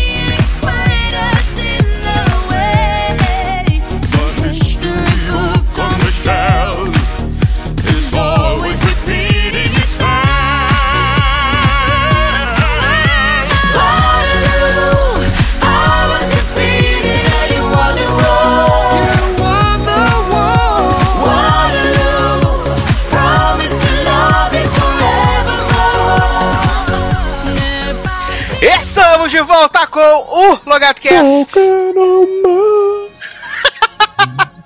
Agora para aquele momento mágico que você tanto esperou, perguntou nas últimas edições, né? Finalmente trouxemos especialistas, ou pelo menos fingem que são, né? Sobre a maior série já feita, né? Segunda, segundo a internet, o melhor final de série dos últimos 20 anos, né? Vamos saber o que essas pessoas estão assistindo, né? Porque teve tanta outra coisa no meio do caminho, mas tudo bem. Né? As pessoas se exaltam um pouco, porque vamos falar da terceira e última temporada de Dark, né? Eu falei aqui em gravações passadas que eu ia assistir pra poder tentar fazer com os meus amigos esse bloco final, né? e Mentiroso, ladrão, ladrãozinho. Mas a verdade é que eu não consegui. Logadamente. A verdade é que eu não consegui criar o interesse pra seguir, né? Talvez porque ela seja uma série muito complicada, assim. Tem muita gente que parece igual, muita família. Eu vi três episódios, né? Muita família, muitas coisas acontecendo e eu tava ficando um pouco turbado. E como o isolamento está me deixando maluco, Adoro Então- turbado. Né? então eu preferi não é, insistir nessa maluquice, né? Preferi ocupar minha mente com uma coisa menos pesada, mais suave, né? Dynasty, pra poder passar o tempo, né? Então, mas assim, eu sei que meus amigos viram, gostaram e vão falar, obviamente, tudo com spoilers aqui, pra gente saber se o apocalipse chegou, como é que o mundo foi salvo, se o mundo foi salvo, se tinha realidade paralela mesmo, se não tinha, se era mentira. Meninos, por favor, contem aonde essa segunda, essa terceira temporada começa e o que, que a gente teve de bom aí de ruim nessa terceira Não, temporada. conta tudo, né? Que eu acho que tem que ter um recap aí das duas É primeiras. verdade, né? Previously em Dark, né? Eita Já. porra. Se se for falar só tudo sobre Dark, vai ser tipo aquele podcast que eu falei de Tim Wolf no Seriadores, das fórmulas químicas assassinas.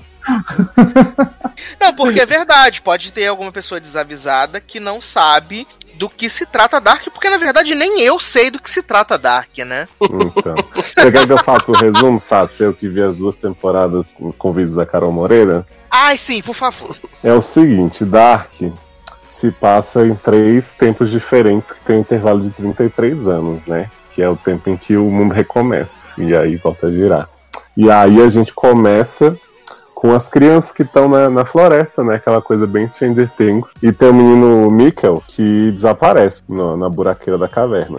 E aí Mikkel volta pra 53, tô correto na minha. Volta pra Não. 86. 86. Ah, é verdade. É, porque 53 é o tempo. Porque é tipo 2019, ele volta pra 86. E aí, né, em 2019 ele continua desaparecido enquanto criança. Mas em 86 ele é adotado pela Inês. E ele vira Michael, né? Que foi uma mudança assim que quem poderia imaginar. E aí ele cresce, vira um adulto. E tem o Jonas, né? Jonas. Que é o pseudo protagonista aí da série. E aí ele se mata, deixa uma carta de suicídio, que essa carta vai viajar muito pelo mundo. E começa a rolar uns esquemas aí que Jonas vai descobrindo os buracos de minhoca, as coisas tudo. E aí de repente todo mundo viaja no tempo, né? A galera de 53, a galera de 86, a galera de 2019. E tem esse plot do apocalipse que tá rolando, rola aqui, rola colar. Daí, no... eu tô passando bem já que, né? Tô querendo fazer o negócio. E aí, menino, tem a aparição de Ada, que aparentemente é a versão de Jonas que viajou tanto no tempo que ficou com essa cara de tartaruga Cara maravilhosa. de cu, né? Exato. E aí a Ada é essa entidade mega evil que quer fazer as coisas acontecerem. Nesse entremeio tem Cláudia, né? Essa velha maravilhosa que também tá envolvida ali com a usina, com os buracos de minhoca tudo. E tem o gostosão padre lá, como é que é o nome dele? Noah, que tem umas tatuagens muito sinistras e tal. Na segunda temporada a gente começa a ver mais o backstory de Noah, né? E aí todas essas forças, essas pessoas vão se enfrentando e vão fazendo coisas para evitar que o ciclo continue, mas na verdade garantem que o ciclo vai continuar. E a segunda temporada termina com a morte trágica de Marta, que é grande amor da vida de Jonas. E aí só que aparece outra Marta, com cabelo gótico, e diz assim: não é a questão não é de que tempo eu sou, é de que mundo. E aí a gente fica nessa expectativa, né? E aí, da terceira temporada. Exato, alternativa. Gente.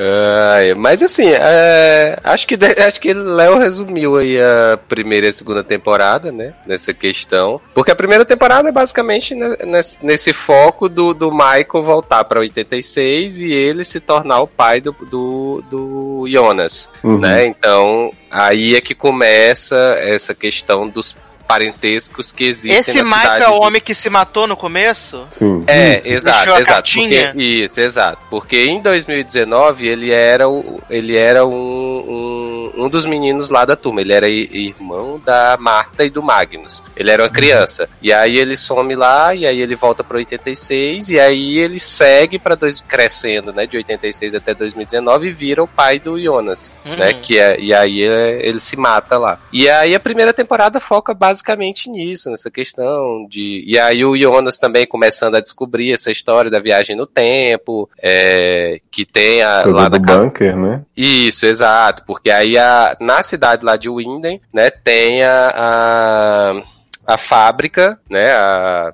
como- a usina, né, que é a usina nuclear. E aí o pessoal começa a desconfiar que o fato de ter a usina nuclear na cidade, isso pode estar criando buracos de minhoca para o pessoal viajar no tempo, né? E aí na segunda temporada é, evolui nessa questão de viagem no tempo, como o Léo falou, né? Todo mundo da cidade praticamente começa a viajar. Porque a mãe de Jonas descobre, porque ela, ela é, conhece o Jonas do futuro, né? Que veio pro, pro, pra 2019. E aí ela pega a máquina dele, viaja no tempo também. A gente tem a mãe do Michael é, que fica transtornada na segunda temporada com sumiço, porque o marido dela também viaja no tempo, o Urit, né? O Urit é quem primeiro, é, do, entre ele e a esposa, é, ele é que descobre primeiro essa possibilidade de viagem no tempo, e aí ele viaja, só que ele não viaja para 86, ele viaja para 53, né? Ou seja, 66 anos antes. Eu amo né? esse plot que ele erra o caminho, né?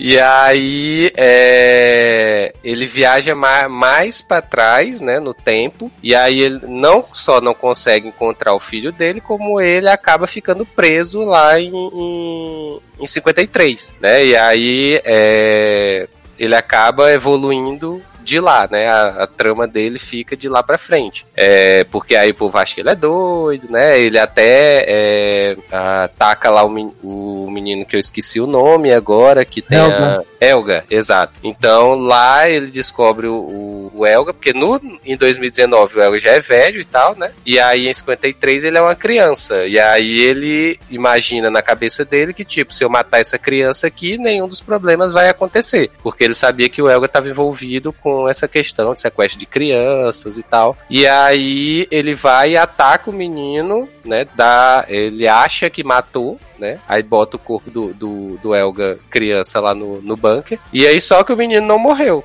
Né? E aí acaba que ele, é, o Elga sobrevive, né? E evolui normal. E o Urit fica preso lá em 53, no final das contas, né? Então ele fica preso esse tempo todo. E aí a segunda temporada começa a explorar essas questões de todo mundo tá conseguindo viajar no tempo, porque a Cláudia também, que, que é essa velha que o que o Léo falou, né? Ela começa a, via a aparecer mais em várias épocas e aí ela vai atrás dela mais nova para ensinar ela sobre viagem no tempo. Então assim, ela começa interferindo em alguns pontos da trama, né? E na segunda temporada aparece lá a o o grupo lá, gente, deu branco no nome. O grupo de Os pessoas lá. leftovers.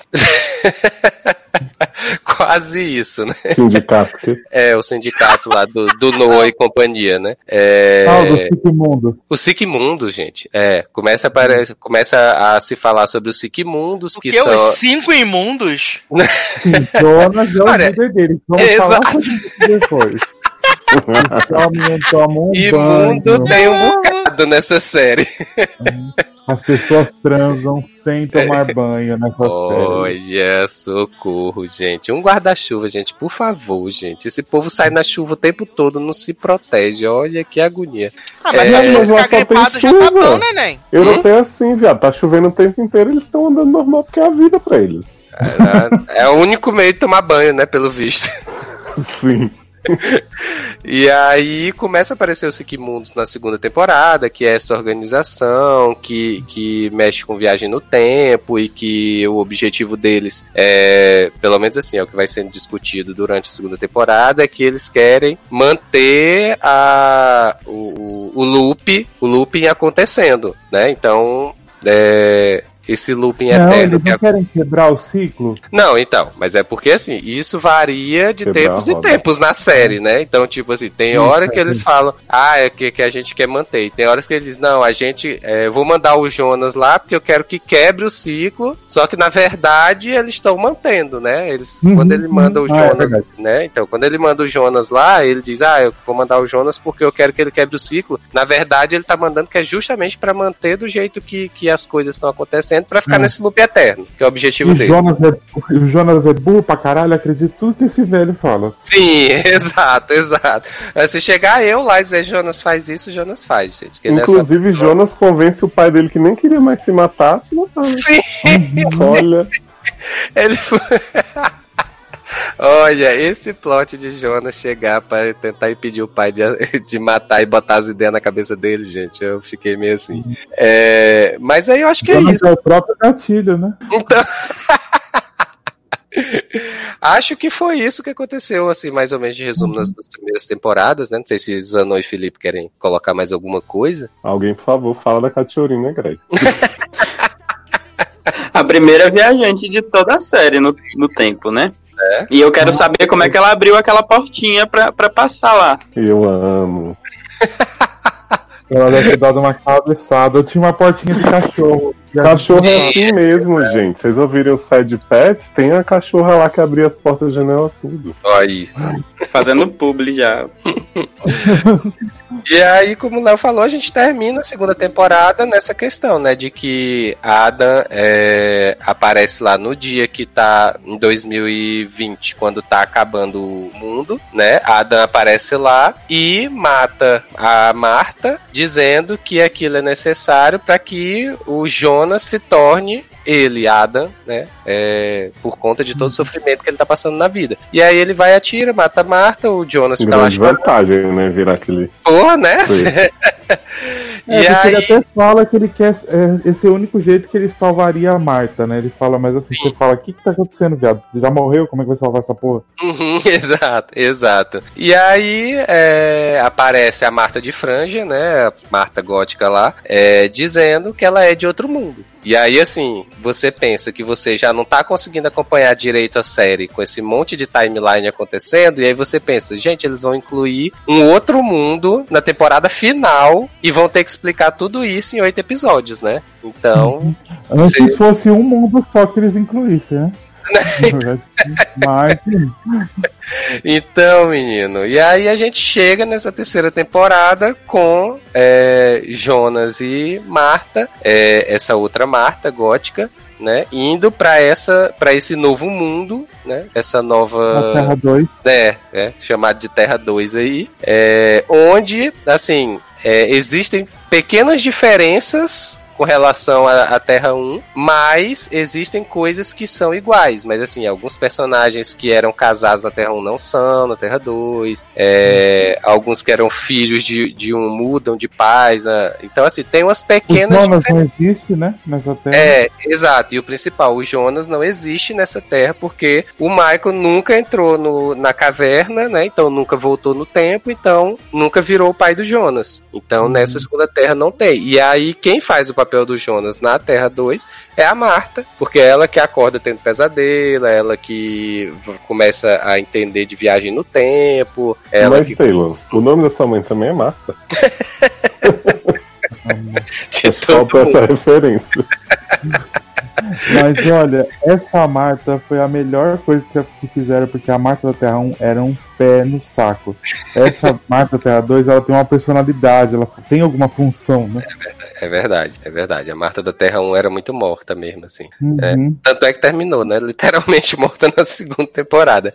É. Mas, mas aí, é, o, que eu, o que eu achei interessante dessa terceira temporada é que, assim, eles incluíram uma, uma outra é, realidade, né? Nessa temporada e usaram ela para explicar algumas coisas da, da, da primeira realidade, sabe? Então, assim, como algumas coisas eram parecidas, eles, ao mesmo tempo que mostravam uma nova realidade, eles explicavam coisas que aconteceram na outra realidade porque era a mesma coisa, certo? Então, assim, eu achei bem, bem bacana, porque eu achei que ia ficar muito corrida essa questão, ah, eu vou apresentar um, um- uma Terra 2, uma realidade nova, aí vou ter que explicar tudo que aconteceu e tal, é, e ainda assim ter que lidar com as coisas da realidade que a gente vinha acompanhando há muito tempo, das duas temporadas e tal, então ia ficar bem complicado, mas não, eles conseguiram usar esse essa mote da, da segunda realidade pra poder explicar umas coisas que a gente já vinha acompanhando desde sempre, né? Uhum. Eu acho que eles explicaram bem, assim. Eu, as pessoas falam que não entende Dark, mas eu não acho que é uma série difícil de entender.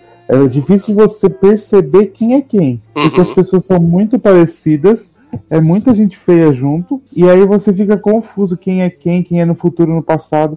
Nessa, nessa terceira temporada, eles usaram aquele efeito de quando passa de uma terra para outra, Sim, de um tempo pro outro, que ficou até mais fácil de você acompanhar. Eu acho que o problema do Dark é que é muita informação. Você fica, tipo, cansado de assistir um episódio. Exato, E exato. você tem que. Você não pode deixar de prestar atenção porque você perde alguma fala ou algum lugar que eles vão, que tem alguma referência de não sei o que. Então, acho que isso foi muito bem feito. Na terceira temporada foi melhor ainda que nas outras duas que teve. A primeira eu acho bem chata, que ela é bem lenta a temporada, que vai demorando pra passar. A segunda ela já melhora muito, essa terceira eu acho que foi tipo o ápice deles que eles chegaram. E ainda bem que acabou aí, porque aí você não precisa ficar.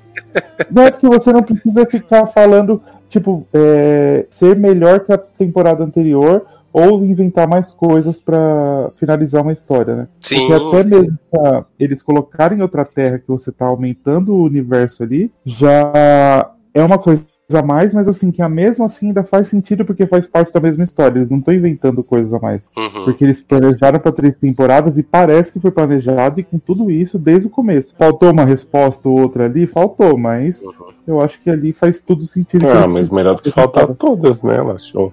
É? Não, mas faltou assim umas respostas assim, meio tipo, na- não que vai influenciar, porque assim, Sim, Uhum. da minúcia, né? é, o principal tava ali. Só faltou alguma Isso. coisa ou outra que, tipo, quem gosta muito de Dark sabe. Uhum, uhum. Não, e eu acho, eu acho legal, porque assim, é, essa parte da- das árvores genealógicas, né, da- das famílias que existem na série e tal, assim, pra mim, o, o, o que. Essa questão das árvores é um plus da, da série, sabe? Assim, você entender quem é pai de quem, quem é avô de quem, não sei o que e tal. Mas assim, você assistindo a série, como você tá falando, não é uma série difícil, porque assim, o seu objetivo, na teoria que, que você tem que focar, é no que é que tá acontecendo e qual é a resolução disso. Essa questão de você estar tá entendendo o parentesco. Ele é um plus que, tipo assim, é legal pra quem assiste Dark, se empolga, e aí vai ver pra, pra ver se entendeu a árvore genealógica e tal, mas assim, existe uma história pra série, que é tipo, por que está acontecendo aquilo, quem tá participando e como resolver. Que eu Ah, acho que é então- esse o foco da série, né? É, então, eu acho que esse negócio da família, ele só, tipo, pra mim, ele serve assim. Foram apresentadas, tipo, cinco, seis famílias, não lembro, no começo da série. Uhum. E essa família é uma família só, então acho que pra mim serve pra isso, pra falar que essas famílias foram apresentadas por causa disso. Eles podiam ter posto outras a mais que não fizessem parte, mas não. Todas as famílias têm participação nela mesma, assim, é tudo primo comendo primo, essas coisas assim mesmo, tio comendo sobrinha. É todo esse bacanal mesmo. Pai comendo filha, que na verdade é a mulher, que é, É. avô de sua própria filha, sua própria mulher. Mas e aí, o loop termina, continua Não. tudo Forever and Ever. Então, né? Então- Aí a gente, a gente conhece esse- essa realidade paralela, onde nessa realidade paralela tem a, a, a Marta e tem a Eva, né? A, que é, a- seria a versão do Adam, né? Nessa segunda terra. Então a gente tem a Eva, que é quem controla aparentemente os Sigmundos nessa segunda parte, né? E é, ela que tenta movimentar a trama e que, assim, também tem a mesma questão do Adam, de que ora diz que tá querendo quebrar o ciclo, mas na verdade tá, Hum. tá querendo manter também. Mas né? a Eva não é a Marta deformada, não, né? É, É, Gente, É a Marta. é, porque, viadão. tipo, é, é, eles dois são Adão e Eva, né? Que são o início de tudo. A gente Uhum. descobre no meio da temporada que eles têm um filho. Isso. Que é o menino é, da, da promo que aparece de cicatriz. Que é o menino, o, o adulto e o velho, né?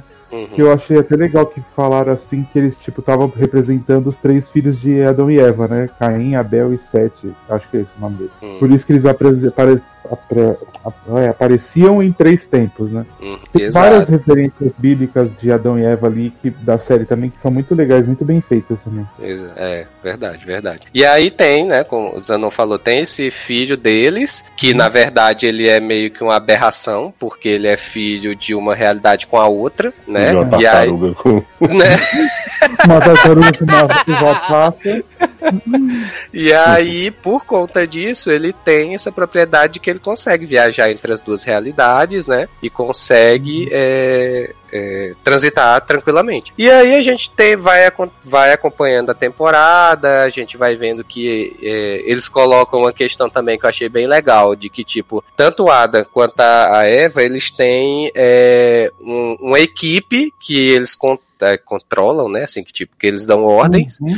e que eles são os reparadores do tempo. Então, assim, é, eles tentam o tempo todo manter o ciclo, mas se por um acaso acontecer alguma coisa que vá desviar o ciclo, eles convocam esse- essa equipe para manter o ciclo, certo? Então eles têm esses auxiliares que vão lá quando alguma coisa vai dar errado e tal, eles vão lá e, e- e ajustam, né, para continuar aqueles, aqueles dois ciclos eternos funcionando. É, mas ao mesmo tempo que eles querem manter o ciclo, quando eles são jovens, acho que lá no, acho que no penúltimo episódio, no último, não lembro, o Jonas e a Marta, eles têm uma discussão que fala assim, que uma terra vai, pode ser que tenha que ser apagada. E aí Uhum. o Jonas fala, eu vou tentar salvar a minha. E a Marta fala, mas eu quero salvar a minha, tipo isso. E aí essa guerra dos dois, assim, de cada um ter sua equipe e não estarem juntos mais, foi por causa disso, porque um quer salvar a sua própria terra, né? Cada Exato. um quer Uhum. quer fazer E- seu jeito de tentar e mesmo assim mantendo o ciclo e tentando ver algum jeito pra isso aconteça, caso aconteça, você ele sempre luta entre os outros, mas nunca dá em nada porque acontece a mesma coisa sempre. Uhum.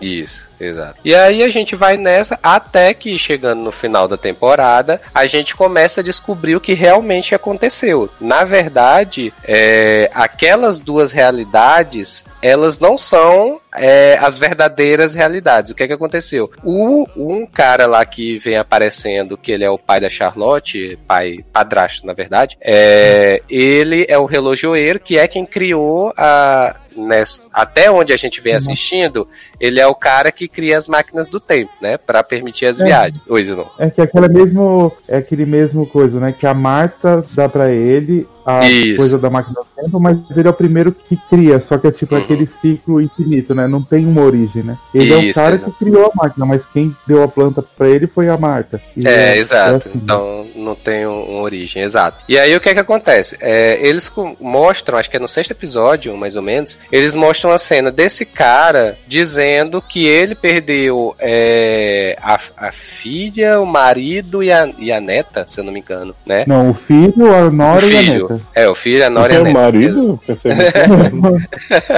Não. é, o filho, a Nora e a neta.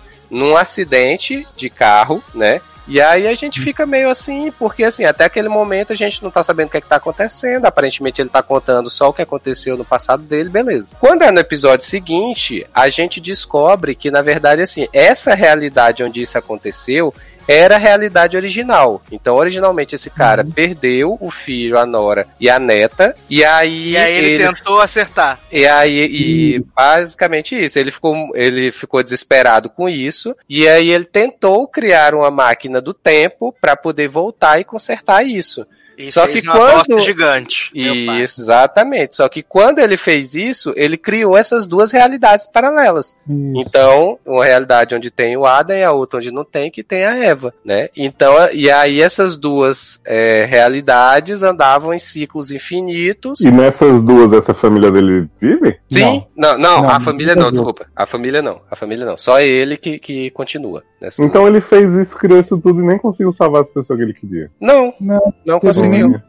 E Exato. aí, assim, isso é contado, tipo, pela- esse que foi uma coisa que eu não gostei da temporada. É, que foi lá no final, que é no último episódio que conta aí. É só no último episódio que conta isso. A gente vê, tipo, uma cena bem. Umas duas, três cenas entre dois episódios, mais ou menos, dessa realidade. E assim, é só prestando muita atenção mesmo que você sabe que é uma terceira. Porque a porta do bunker que ele entra numa realidade pra Uhum. direita e outra pra esquerda.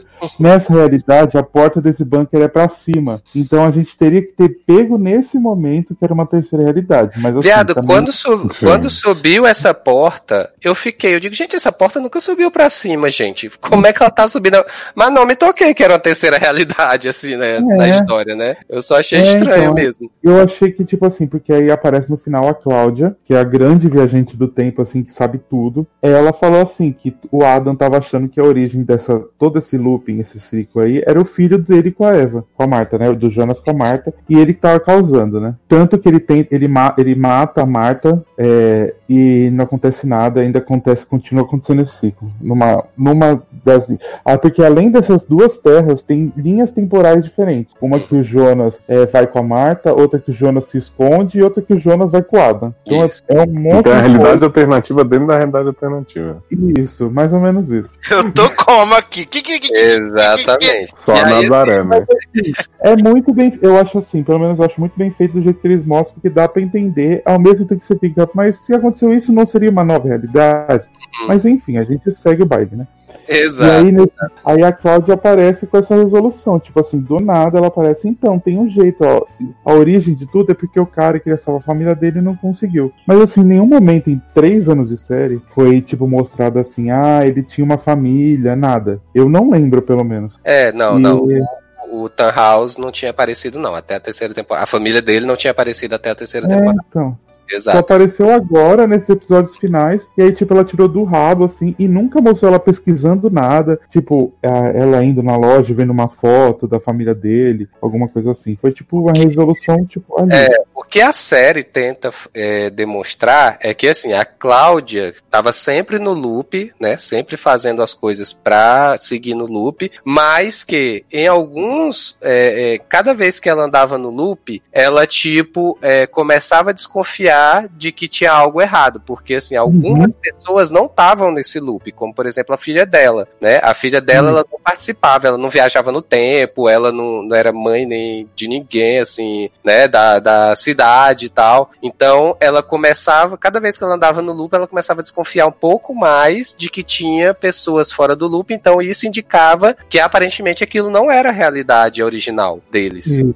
E a filha dela morria to- nas duas realidades, né? Sim. Então, ela, assim, o grande foco da Cláudia nesses todos esses anos era salvar a Regina, que é a filha dela. Então, tudo que ela fez, tudo que ela fazia e lembrava, ela falava assim: "Tô- esse é o jeito, eu preciso achar um jeito da que a Regina não morra, não que consiga sobreviver, né? Isso, exato, exato. Então, assim, o tempo todo ela vai, vai até que chega um momento do loop que ela diz: Não, agora já é possível a gente conseguir. É, é, a gente ter, dar um jeito desse loop parar, né? Que aí pra gente descobrir, pra, que aí eles mostram pra gente toda essa realidade original. E aí o que é que tem que ser feito pra resolver isso é impedir o acidente do, do filho, da nora e da neta do, do Tannhaus lá, do original. né?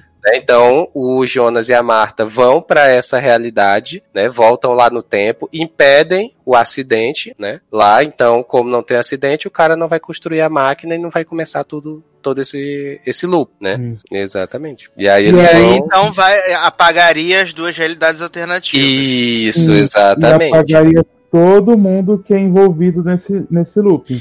Ah, Porque, tá. assim, Quem comeu a, a filha do outro, que era pai do Sim. outro, pai da mãe, ia virar um negócio só, né? Não existir. Porque, E porque ao mesmo tempo que ele estava fazendo isso, eles tinham que se sacrificar, porque eles eram o Adão e Eva origem, que dava início a todo esse também esse, esse looping todo que, che- que chegaria até aí, porque Toda essa suruba, né? Essa É, putaria. pauleiro. é, o Ida é um surubão. que na verdade o pai dele é também avô, né, avô dele? Não. Shit. O pai de quem, gente? Não, o pai dele é bisneto dele também, do Jonas, não é? O Mikkel, se a gente for parar pra pensar. O pai é do pai do menino de permente. O pai do pai. Mas eu acho que é o tataraneto, se eu não me engano. Que o Mickey é, É, pai é, é. exato. Tem, tem uma Porque coisa do o tipo também. único- Não vou lembrar, não. A... Porque o Uric é, é neto do Jonas o- e o coisa é bisneto. Então Mikkel é bisneto e pai do Jonas. Sim, sim. Exato, É, exato. todo esse grupo eles tinham que se sacrificar pra isso, porque aí que é o que eu entendi da série. Essa série toda é igual Fringe pra mim foi o sentimento quando terminei de assistir. É, tipo, era uma série sobre o amor de cada um pelo outro. Era o Jonas tinha um amor pela Marta, era a Cláudia tinha um amor pela filha dela, Regina, e aí cada um tava lutando. O Adão, o, o, Ad- o Adão e a Eva, mesmo se odiando, eles se amavam. Eles tentavam lutar pra fazer alguma coisa. E aí, esse foi a série, que eu acho que foi um final bem simples, uma resolução nada tipo wow, mas que eu acho que valeu pelos três anos que a gente acompanhou. É, e, e- e assim, né, fechando aí no final, né, quando eles impedem lá o, o acidente, aí some todo mundo que fazia parte do loop e volta a ter só a realidade original, onde aí tem a cena final só os seis é, personagens que não eram envolvidos no loop, né? Então eles estão lá na mesma casa, os seis, é, celebrando alguma coisa e tal. E aí tem a mãe do, do, do Jonas lá na- nas realidades, né? A Hannah, é, que aí ela tá grávida. Aí ela tem assim, né? Ela para assim, tem meio que um déjà vu. assim, Ah, Jonas é um nome lindo e tal, não sei o que. Mas só isso. Mas aí termina na realidade original com os seis que, é, que eram fora do loop lá, celebrando um jantar, alguma coisa do tipo, né? E aí você vê que, na verdade, como o Zanon falou, a série era, era sobre amor e sobre se é, é, abdicar né, de si para os outros, né? Então a gente tem Uhum. que eles é, abdicam das realidades em que eles vivem para poder seguir o mundo normal, né? Mas E aí todas as pessoas que fazem viagem no tempo somem? Sim. Basicamente. Não. Não, é, é É, Aham. Por exemplo, a Hannah, a Hannah viajava no tempo, mas como os pais É, dela não fazem parte da árvore genealógica desse pessoal, ela, ela vive. O Peter também, porque o pai dele é o Helg, mas a mãe e é, a gente não sabe quem é, mas também não faz parte. Então, todas as pessoas que originaram de pais que não fazem parte dessa árvore genealógica continuaram na, na, na realidade original, Hum. né? Exato, exato. E- Agora a Catarina não poderia se chamar Catarina, porque a mãe dela botou esse nome por causa que a Hannah disse que era Catarina na viagem do tempo. E aí a, a mãe gostou do nome e usou. Mas a Hannah só disse isso na viagem do tempo porque na verdade já era. Aham. Mas assim, você falou da Catarina, eu lembrei que eles explicaram na primeira temporada, eles estão num lago, nadando. E aí um dos meninos fala pra Sim. que tem uma história de uma mulher do lago que, que puxa o pé das pessoas quando tá naquele lago pra matar, porque ela foi encontrada morta lá. E aí a gente descobre nessa terceira temporada que essa mulher do lago era a mãe da Marta, que foi morta pela própria mãe. Pensei que era Celana. Gomes. Sabe o que eu acho engraçado, né, é, nessa terceira temporada? É que, assim, tem essa Marta gótica, e aí tem, assim, uma Marta gótica daqui a um ano, mais ou menos. Então, é assim, é a mesma atriz, né, só que daqui a um ano. E essa, a- essa personagem daqui a um ano, ela tem uma cicatriz cortando o rosto aqui, né? E aí a gente fica, quando é que essa Marta vai conseguir essa cicatriz? Vai, vai acontecer com ela e tal, não sei o quê. Aí chega, sei lá, no sexto, sétimo episódio, é, a Eva mais velha chega pra ela e diz, não, você vai se tornar aquela menina ali e tal. Aí ela, ah, mas não sei o que e tal. Ela tem a cicatriz na- no rosto, aí a Eva chega, pega uma faca e corta o rosto dela e diz, pronto, você vai. Olha. Pronto, agora você vai virar merda. aquela menina mesmo. Ah, se é esse o problema, né, querida? Se o problema é cicatriz, Eu você não tem pra arrumar aqui maravilhoso agora isso. pra você. E Gretchen eu- aparece nesse final? Ah, a Gretchen aparece. Não, não aparece não, né?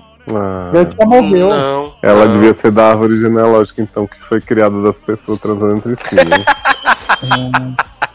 Ah, e o Joga, negócio de cicatriz também é, é legal que, tipo assim, tem que prestar. Eu não prestei atenção no primeiro episódio, depois que eu fui ver. É, tipo, a da Marta, quando ela tá na Terra, ela tem uma cicatriz na bochecha direita. Quando ela tá na Sim, Terra sim. 2, vai pra esquerda. E aí, tipo, alguém tá com alguma coisa de um lado, vai porque é como se fosse uma realidade espelhada, né? É, exato. Tanto é que os letreiros, né, aparecem espelhados, né? Nessa Uhum. segunda realidade, né? Eles aparecem Pra você invertidos. saber onde, onde, tá, onde você tá, né? Exato, exato. Mas assim, é, eu lembro que quando eu comecei a ver, eu até falei uma vez no grupo do Logado, né? Que eu acho que quando eu tinha terminado a primeira temporada, né? Que eu falei que, que lembrava a quinta temporada de Lost nessa questão deles voltarem pra fazer coisas que eles já teriam feito né, na linha temporal, né? E aí, é, logicamente, um negócio bem mais aprofundado aqui, né, em Dark. É, mas assim, eu gostei muito da, da série, dessa questão, é, porque é um assunto que já me interessa, que é viagem no tempo. Eu acho muito legal quando tem produção que faz esse tipo de. E, e nessa vertente de que, tipo, as coisas que aconteceram no passado, feitas por pessoas do futuro, elas já aconteceram assim. Não é que você tá mudando, né? Nada no passado, né? Elas já aconteceram. Eu gosto quando tem essa vertente de viagem no tempo. E aí, assim, a questão de você conseguir acompanhar, né? Porque, assim, como o Léo tinha falado, a gente tem três linhas temporais, mas, tipo, até o final da série, a gente já andou 1888, 1921, 1953, 1986, 2019 e 2052. Então a gente tem seis linhas temporais que a gente viaja na, na- durante a série. E a gente, assim, consegue acompanhar isso de boa, né? Porque se do, é, você consegue acompanhar essas viagens sem se perder e sem precisar eles estarem o tempo todo colocando na sua tela. 1986.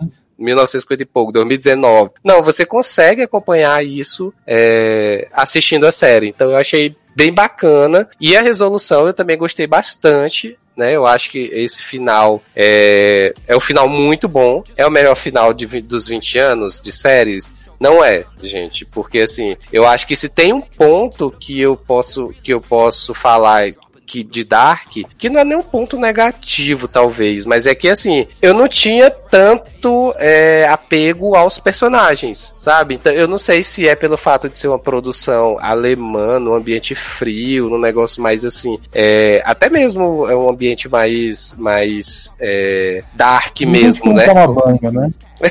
Também, né?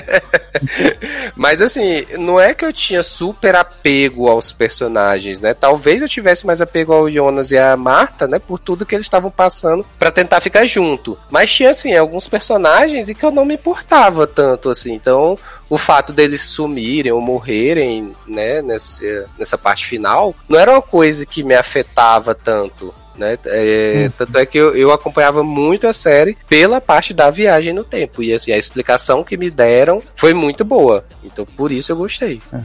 Eu acho que o apego é mais pela história do que pelos personagens, pelo mistério que você quer, porque da forma que resolvesse, a gente ia gostar. Eu, eu digo assim, a história era, era o que a gente se apegou, os personagens não. A gente queria saber onde é que isso ia dar, independente do que fosse acontecer com eles. Sim, sim. Sim, é verdade. Eu acho que eu nunca gostei do casal. Não é que eu não gostei, não me importava o casal Jonas e Marta. A outra Uhum. que eu me importei foi no final, que quando eles estão mor morrendo assim, ele olha pra ela e fala assim, que ele fala assim, é uma frase que ele sempre fala pra ela. É, a gente é um par perfeito, nunca duvide disso. E foi a hora que eu falei, ah, eles dois eram um casal mesmo. Aí tudo depois faz sentido, né? Como diria na Netflix mesmo, o começo é o fim e o fim é o começo, né? Então eu gostei no fim, mas na verdade eu gostei desde o começo. Ó. Eu acho essas, esses negócios de tipo, ah, melhor final dos últimos 20 anos, melhor série da Netflix, eu acho isso tão relativo, porque assim, Né? é, eu não consigo comparar Orange is the New Black com Stranger Things, sabe? Tipo, eu não, eu não entendo por que, que as pessoas precisam fazer esse negócio mega absoluto de ranquear e tal. Porra, fala assim, uma série que eu gostei muito, por tal e tal motivo, Hum, e tipo, não precisa exato. ficar nesses picuinha. Do, É do o que eu mesmo. falei que, que pra mim é um dos melhores finais de uma série que eu acompanhei. Eu, tipo, eu, eu amo o final de Crazy Ex-Girlfriend, de The Good Place, eu acho que é um final lindo que tem. É, Fringe eu gosto. E pra mim é um final, um dos melhores finais. É o final, melhor final de série, puta que pariu, caralho? Não, não sei se alguém vai ter, vai falar assim, ah, tal série é. Meu, não tem. Cada um vai ter um gosto que vai falar que, o que, que você gosta ou não. É, e do mesmo modo, também é, pelo outro lado, você chegar e falar, ah, o final não foi bom porque não me respondeu tudo. Uhum. Gente, é, é o tipo da, é o tipo de comentário que eu acho assim, é, que dá vontade de, de responder, né? Entendi, faz um. Porque assim, cara, sério, assim, você tá assistindo. As é, pessoas defenderam o final de Game of Thrones e falar de final que não responde coisa. Não é, então, porque assim, cara, a quantidade de coisa que Dark coloca na série, em termos de. de, de, é, em termos de viagem no tempo, em termos de física mesmo, que tem muito conceito de física ali, é, em termos de, de história, de, de personagem ali se, se envolvendo um com o outro. E aí, sei lá, você chegar no final e dizer, ah, eu não gostei do final porque, sei lá, o pai de fulana não foi explicado, ou foi explicado lá na última hora. Cara, sério, eu acho que assim, você me chegar no final e focar é, em dois detalhes, três detalhes que não faziam a menor diferença pra história, era mais uma curiosidade, né? E reclamar por causa disso, não, pra mim não faz o menor sentido. Não, eu vi um é. povo reclamando que não explicaram quem é a mãe do Helga, que é a mãe do Peter, que é, que é o, Sim. que é o Helga. Eu falei, gente, mas isso é irrelevante pra história, ninguém precisava saber. Só precisava que ele teve uma mulher que transou com ela, que ela engravidou e ele teve um filho. Acabou. Exato, exato. É, É, tipo a foi- história do, do, do, do cara lá do olho, né? Que tinha. É, que foi maravilhoso. Porque o cara passou três temporadas com o olho tapado e todo mundo fazendo mil, tem, mil teorias. É, tinha, tinha toda. é, tinha esse cara, né, que ele trabalhava na delegacia e que ele usava um tapa-olho. E aí toda vez que alguém ia perguntar o que é que tinha acontecido, que ele ia começar a explicar, acontecia alguma coisa, cortava e não explicava. Né? E começaram, e o povo na internet começou a fazer mil teorias. Aí chega a Eva e fala. Você vai virar esse homem aqui, fura seu olho. E era só, só por estilo. E aí, E na verdade, Terra 2 ele não tinha o braço, né? É, e na Ah, Terra é? 2 ele não tinha um braço, né? Ele tinha o olho, mas não tinha o braço. E aí, no final, não explicam. Simplesmente ele é o personagem que não tinha É. o olho e não- é- interessa pra história o motivo. Fazia até uma piada que fala assim, gente, o que aconteceu com o senhor? Explica pra gente. Ele falou, então, uma história muito engraçada, não sei o quê. Aí alguém interrompe. Então, tipo assim, não é irrelevante, não precisa. Exato, mas eu achei, eu achei maravilhoso o efeito especial dele sem braço, que você via que a manga do braço continuava assim, é, arquejada, como se tivesse Boa, um braço ali dentro. Aham. Era maravilhoso o efeito. Eu Daí tá- que uma amiga, uma amiga minha falou que eu falei do, do Jonas e da Marta, e aí falou assim, meu, o casal perfeito era Bernadette e Peter, porque eles ficaram na Terra 1, na Terra 2, quando ele era padre e ele era o, curu, o Curumim. O Coroinha. Coroinha? Coroinha. O Coroinha e na, terra, na realidade depois eles estavam juntos, assumidíssimos, maravilhoso. Eu falei, ai gente, melhor casal mesmo das fotos.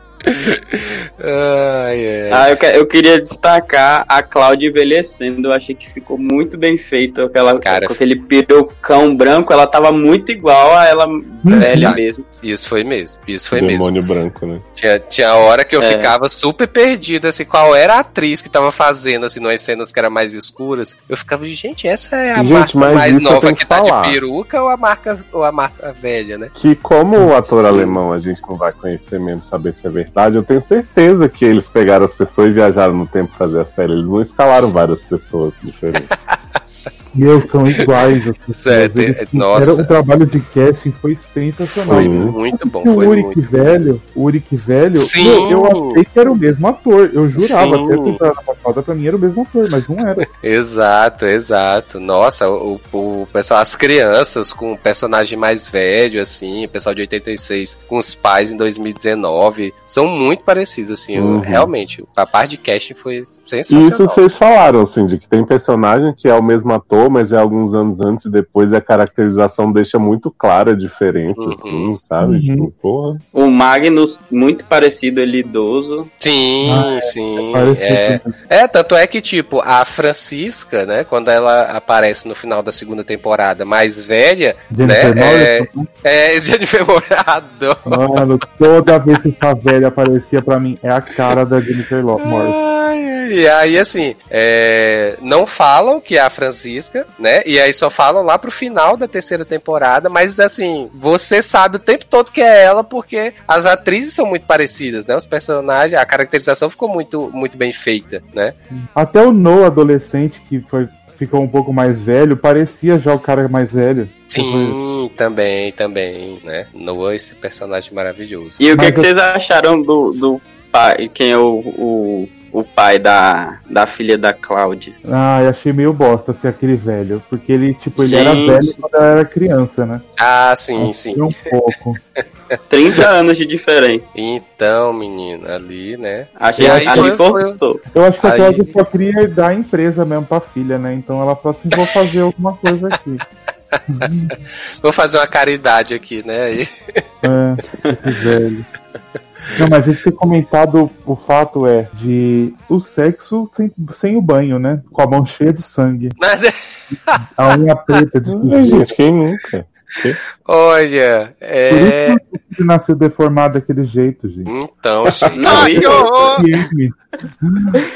Ele gozou, ele gozou lá dentro ela ficou o dia todo sem, sem botar pra Ai, ó, agonias que eu tinha nessa série. Primeiro, ver Jonas o tempo todo de cara suja. Tanto é que quando você vê o ator, né, você fica até cego de tão branco que ele é. Porque na série, né, o bicho vivia Hum. sujo o tempo todo. Aí, os personagens, como eu falei, que não usam guarda-chuva. Então era o tempo todo se molhando na chuva. E o que é Mas pior, chega... capa. Jovem.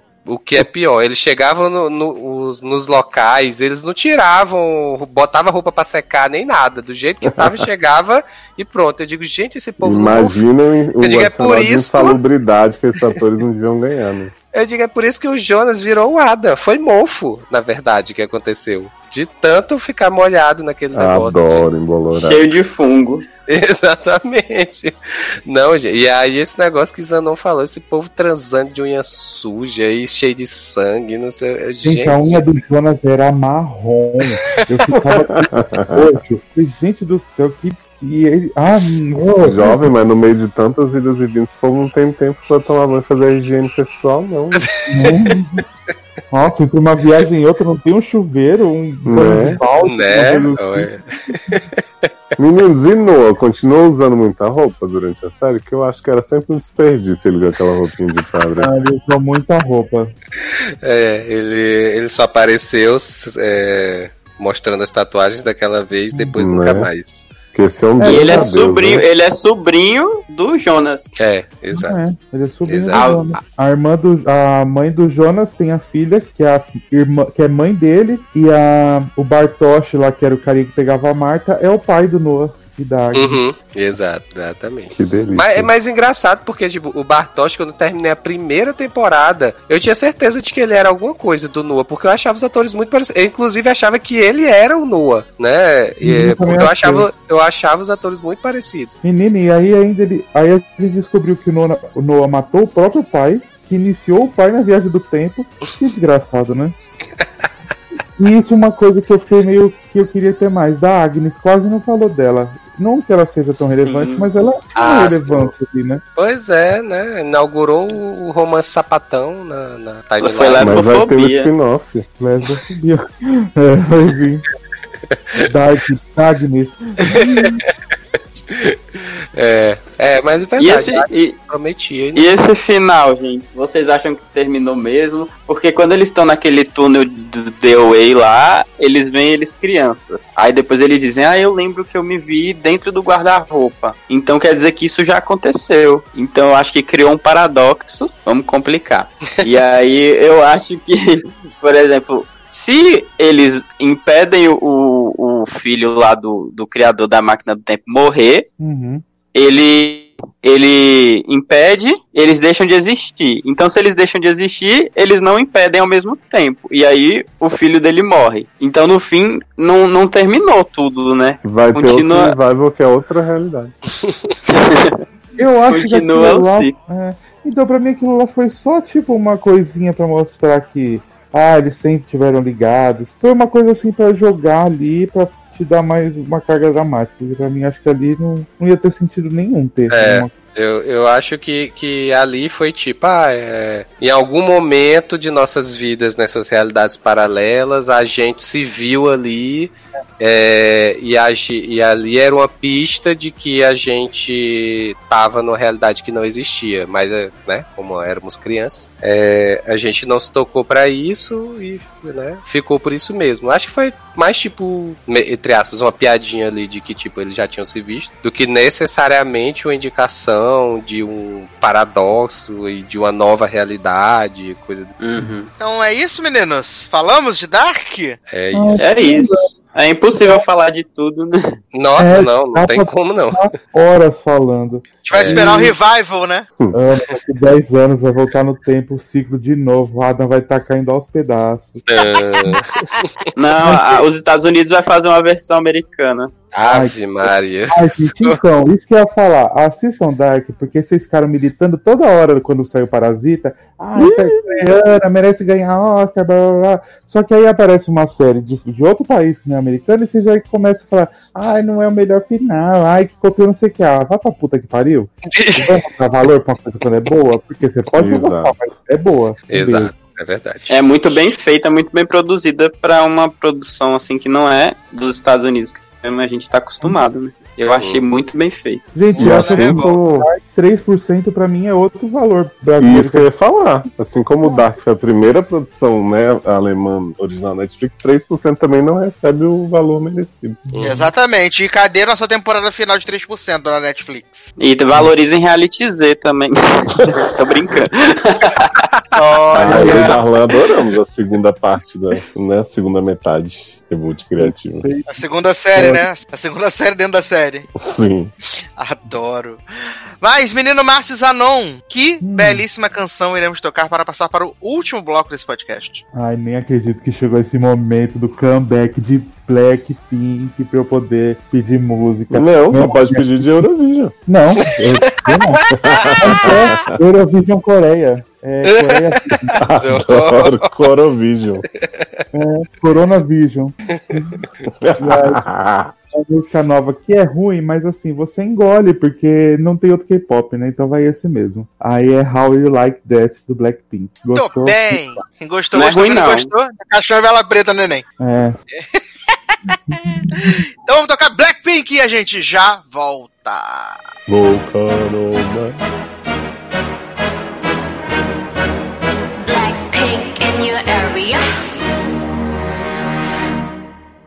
보란 듯이 무너졌어. 바닥을 뚫고 저 치아까지. 엊그처럼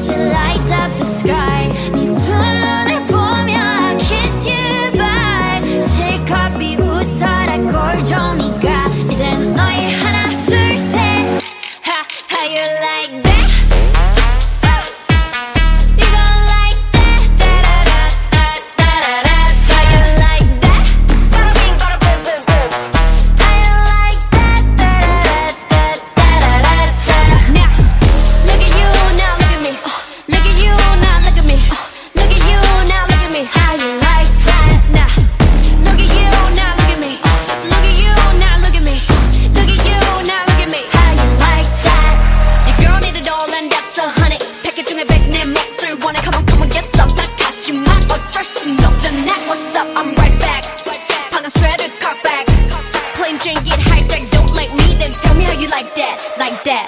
더 캄캄한 이곳에 shine like the stars. 그 미소를 띠며 I kiss you goodbye. 실컷 비웃어라 꼴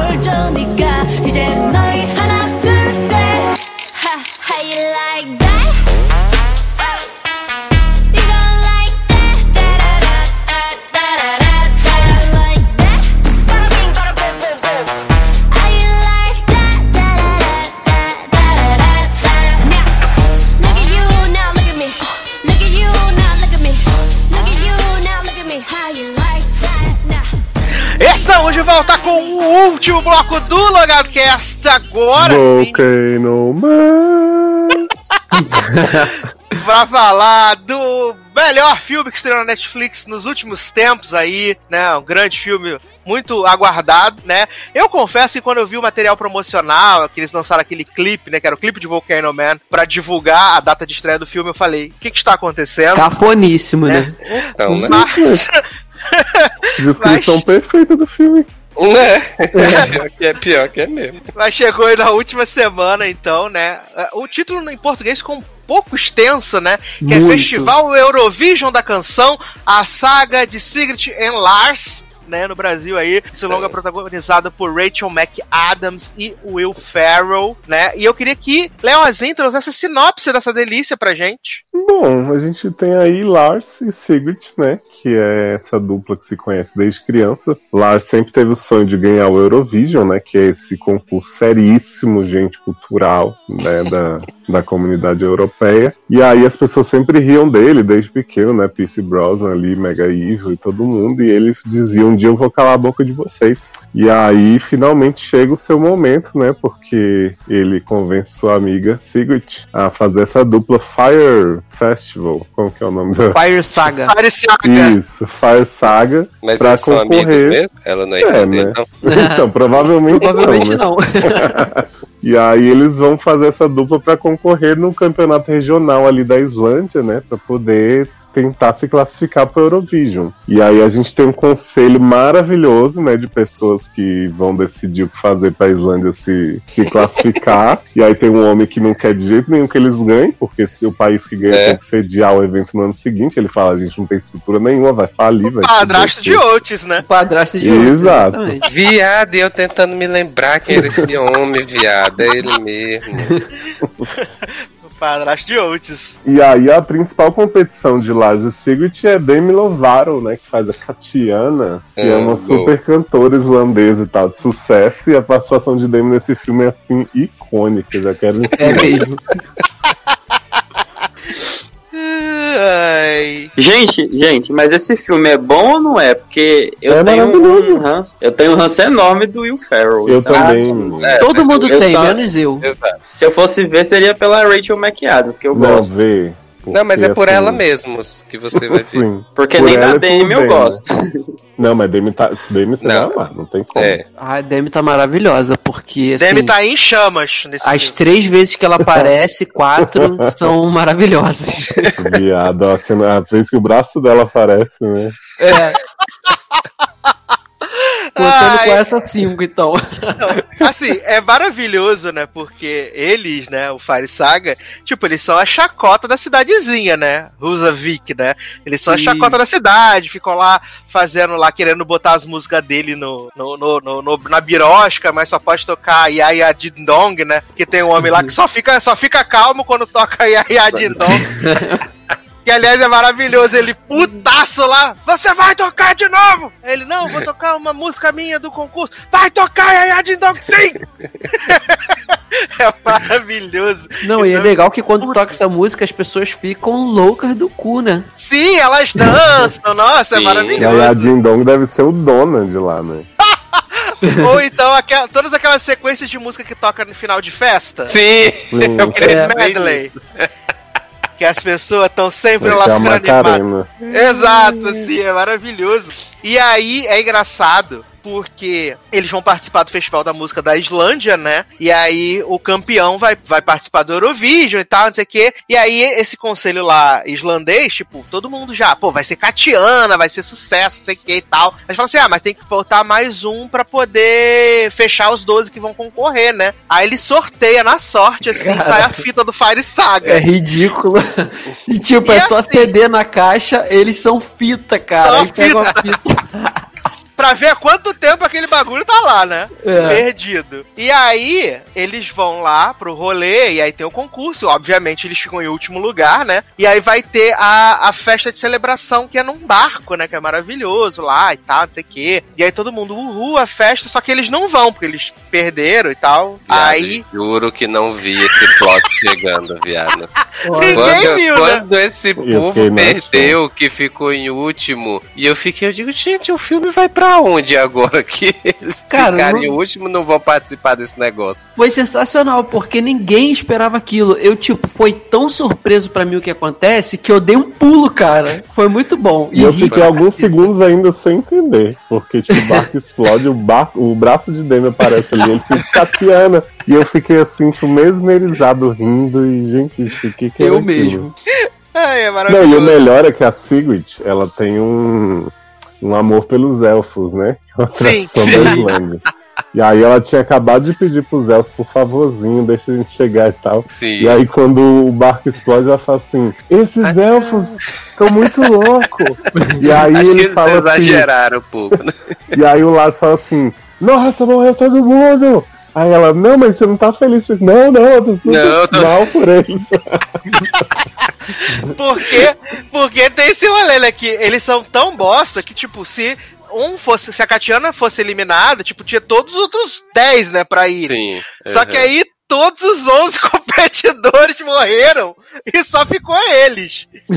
e, a- e aí eles vão representar, né, a Islândia no, no Eurovision. E assim, o padrasto de Otis, pra ele, é o momento de glória. Porque ele tava com medo de Catiana ir e, Ganhar. e Catiana ganhar, e aí a, Islândia ia ter que sediar o concurso e não ia ter como pagar, porque a Islândia ia falir, não sei o que e tal. Então, É pra tipo ele, o Rio de Janeiro, aí- tipo o Rio de Janeiro com as Olimpíadas, né? É, mas teve porque a gente quis. Teve. É. Icônica, não pode fazer, não tem dinheiro, mas a gente faz assim mesmo. É. E aí, ele, pra ele é um momento de glória, né? E Fire Saga. Tanto que eles contratam o coreógrafo, o cara pra fazer as roupas e tal. O, o bom é que o conselho tá, tá nessa discussão e os, e os dois estão na cena, né? Sim. Sim! Nossa, eles estão eles estão sendo arrasados pelo conselho. Eles são muito ruins, são os piores, péssimos. A câmera vira. a câmera vira. tá- Mas quer dizer que é a gente, né? Que vai participar. Sim, é maravilhoso. Gente, e a cafonice que botaram desde os cabelos de Rachel McAdams no filme. Aí, né, já tem apresen- o clipe de Volcano Man do início, já, já chama assim pro que vai vir. Mas depois, quando começa a pôr os coreó, tudo tal, tipo, vai piorando num nível. Você fica assim, meu Deus. Gente, Volcano Man, pra mim, é uma das melhores coisas que eu assisti nesse filme. Porque esse homem já começa no pá, pá, pá, enquanto ela tá cantando, fazendo mais cara, vestido de Thor. Gente, muito maravilhoso. O pior é que, assim, eu vi muito clipe de Eurovision durante a vida, porque eu tenho um amigo, João, que sempre mandava as coisas. Ó, Israel, esse ano vai ser isso. E aí eu ficava, assim, admirado, né, com a tamanha perfeição daquelas produções locais. E esse filme capturou tão direitinho, tipo, todos os grupos, assim, o meio punk rock gótico. Aí tem essa galera do cultural que fica colocando uns chifres, uns... tipo assim, foi perfeito, cara. Foi realmente, nunca tão bem capturaram a alma do, do campeonato. É maravilhoso. E não, e o remix, viado. O remix da música. A Rachel McAdams bota o fone, aí tá uma batida completamente esquisita. E ela tentando cantar, ela, Lars, tá meio diferente, né? Não tô conseguindo cantar. Ele, não, mas é porque o Dalkin lá fez essa batida aí, falou que tá trendando pra caramba, né? E aí o cara, o japonês só fica lá, o coreano só fica lá. É isso aí, não. Ele fala mesmo. que it's all about the flow, né? É maravilhoso. E ela, e ela no ensaio, no primeiro ensaio, que ela ainda tá na versão normal, né? Do, do Double Trouble. E aí ela tá cantando serinha, de repente vem os dançarinos e começa a ficar chegando perto dela. chegando perto dela, ela. O que que tá acontecendo? Não, eu adoro que, tipo, é, é do nada e é assim, sem avisar, né? Tipo, e ela tem super que agir naturalmente, né? Começa a vir um monte de coisa de todo canto. O povo tocando nela e ela, É. gente, o que tá acontecendo? e aí. eles, nesse rolê, eles começam a ver o- os adversários, né? E aí eles veem lá o vocalista da, da Rússia, né? Que é o grande, grande favorito, né? Dan Stevenson no papel de sua vida, Nossa, Né? jamais pensei, viu? cantando o, o hino Lion of Love, né? Com os dançarinos rasgando a roupa dele. Nossa, Gente, esse hino das gazelas, né? Respeita a Rússia, jovem. na não, Rússia mas é tem porque ele canta na música. Eu era uma gazela à procura de amor. E ele é o leão do amor que come a gazela toda. Pois é. E aí esse homem lá com os dançarinos rasgando a roupa, não sei o que. Aí convida Sigrid e Lars pra grande festa, né? Que vai ter com todas as pessoas do Eurovision. E aí, olha, o, o vestido de Rachel McAdams é uma das coisas mais rapaz. sem noção do mundo. Que é que quando a menina fala que ela tá parecendo um globo de discoteca, eu falei, é isso mesmo. É. Olha, chocado. Chocado. É maravilhoso, gente. E aí, né, nesse, nesse, nessa parte da festa que é maravilhosa, né? Porque meio que o, o, o, o Dan Stevenson vai pra cima da Rachel McAdams, né? E a parceira dele lá da, da- do outro país vai pra cima do Lars, né? E aí ela fica toda seduzindo, né? Fala assim, ah, mas ela é sua irmã? A ele, não, não é minha irmã, não sei o que, né, né, né. E aí é maravilhoso, porque eles vão lá e estão vendo assim, e aí o, o Dan Stevens fica todo seduzente lá pra Rachel McAdams, né, e tal. Aí você fala assim, ih, esse homem quer acabar com essa dupla, né, gente? Quer acabar com, com Sim. É, é isso Ju. que eu achei interessante, porque eles fazem é, é cara de vilão e rolam bigode toda hora, e o filme não botou eles como vilão, então isso foi Não, muito e- legal, cara. E você acha que todo mundo da Eurovision tá tentando sabotar o Laje e a? Você fica se perguntando Sim, por quê? sim. Se eles não têm chance nenhuma. É. Exato! E aí, de repente, eles falam assim: ai, chegou a hora do, do riff raff, né? Tipo lá no Pitch Perfect, que, que elas começam a cantar do nada, misturando as músicas, não sei o quê. Uhum. E aí, de repente, começa um videoclipe gigante no meio do filme, né? Maravilhoso. Muito que bom. eles colocaram vários participantes do Eurovision, né, pra poder Sim, tem a fazer. Conchita, que super se destacou aí no ano de vitória, né? Mulher Barbada. É, vencedora de 2014, por aí, né? A E Conchita- esses participantes todos foram vencedores das suas edições. Não necessariamente. Ah, É, sim. eu vi uns dois três, né? Pelo vídeo que Sasha mandou depois dos, dos campeões de cada ano, né? Eu identifiquei uns dois ou três lá. Exato. naquela. E aí é Madonna, é ABBA, é. É, Cher, é maravilhoso, assim, um mashup incrível, não sei o quê. muito bom. Uhum. E aí, né, o, o, o Lars vê a, a Sigrid cantando lá, animadona, né, e tal. E aí eu sinto que ele ficou com um pouquinho de recalques, né, assim, de, de ver que ela tava Super entrosada com a galera, né? Porque Sim, essa, ficou. essa mulher é apaixonada nesse homem, esse homem é um ridículo. Aliás, Sassi, deixa eu abrir um parênteses aqui. Que quando começa o filme, a gente vê que Sigrid Lass tem mais ou menos a mesma idade. Aí você pega o Will Ferrell do alto de seus 75 e Rachel McAdams tem cara de 30 e pouco. Apesar de que eu fui ver que o Rachelzinho já tá com 42, fiquei chocado passado. Caraca. E que o Will Ferrell tem só 53, como pode. Ó. né? É porque ele ficou muito ainda no sol, assim- né, e por isso. Ele ficou mesmo. É, o bom é que, como o filme eles passa por europeu, né? E europeu envelhece desse jeito mesmo. Um dia um homem tem 30, no outro tem 60. Acho que casou. Ai. E aí ele fica com esse recalquezinho, né? Porque essa mulher ama esse homem. Aliás, tem até a cena quando eles chegam lá na cidade, né? Que ela fica sentada lá e falando de como ela gosta dele, não sei o que, tenta beijar ele. Ele fica, não, porque isso pode acabar com a nossa dupla. E grandes bandas encerraram as suas coisas, tipo o Fleetwood Mac, né? Que acabou por causa de brigas dentro da banda, não sei o que. E aí ele vai lá pro quarto, né, do hotel, e de repente a, a amiga lá do, do Dan Stevens aparece, e aí fala, meu Deus, vai transar, vai ser uma loucura, né? Enquanto isso, Rachelzinha vai maravilhosa pra boate, fica lá É. dançando, se joga. Nem lembra que Lars tem, enquanto Dan Stevens fica lá fazendo várias propostas pra ela, né? Várias tranças no cabelo dela. Sim! Esse plot das tranças é maravilhoso, que ela acorda, ela, você tava me vendo dormir? Aí ele, não, tava trançando seu cabelo! Você fez seis horas pra fazer essas tranças. E ela, nossa, ficou bom mesmo, né, menino? e aí ela chega lá no quarto e vê Lars dormindo com a mulher. Só que na verdade ele só realmente dormiu com a mulher, né? É. Né? Eu vou confessar que essa parte toda deles brigando, dando piti no ensaio, não sei o que, eu tiraria do filme numa boa, sabe? Ninguém. É, também não me importei muito não com essa parte. Não, que aliás, o, o vestido que ele fez com vários pedaços de outras roupas, né? Gente, que ela chega no ensaio, puta, e sai arran- cortando, arrebentando o vestido todo, né? Ela vai rasgando os pedaços assim, do vestido, que é vários remendo. Apesar de que antes ele era todo visionário do figurino, né? Ele fez o negócio lá com a meia no, pra fingir que o pinto dele era grande.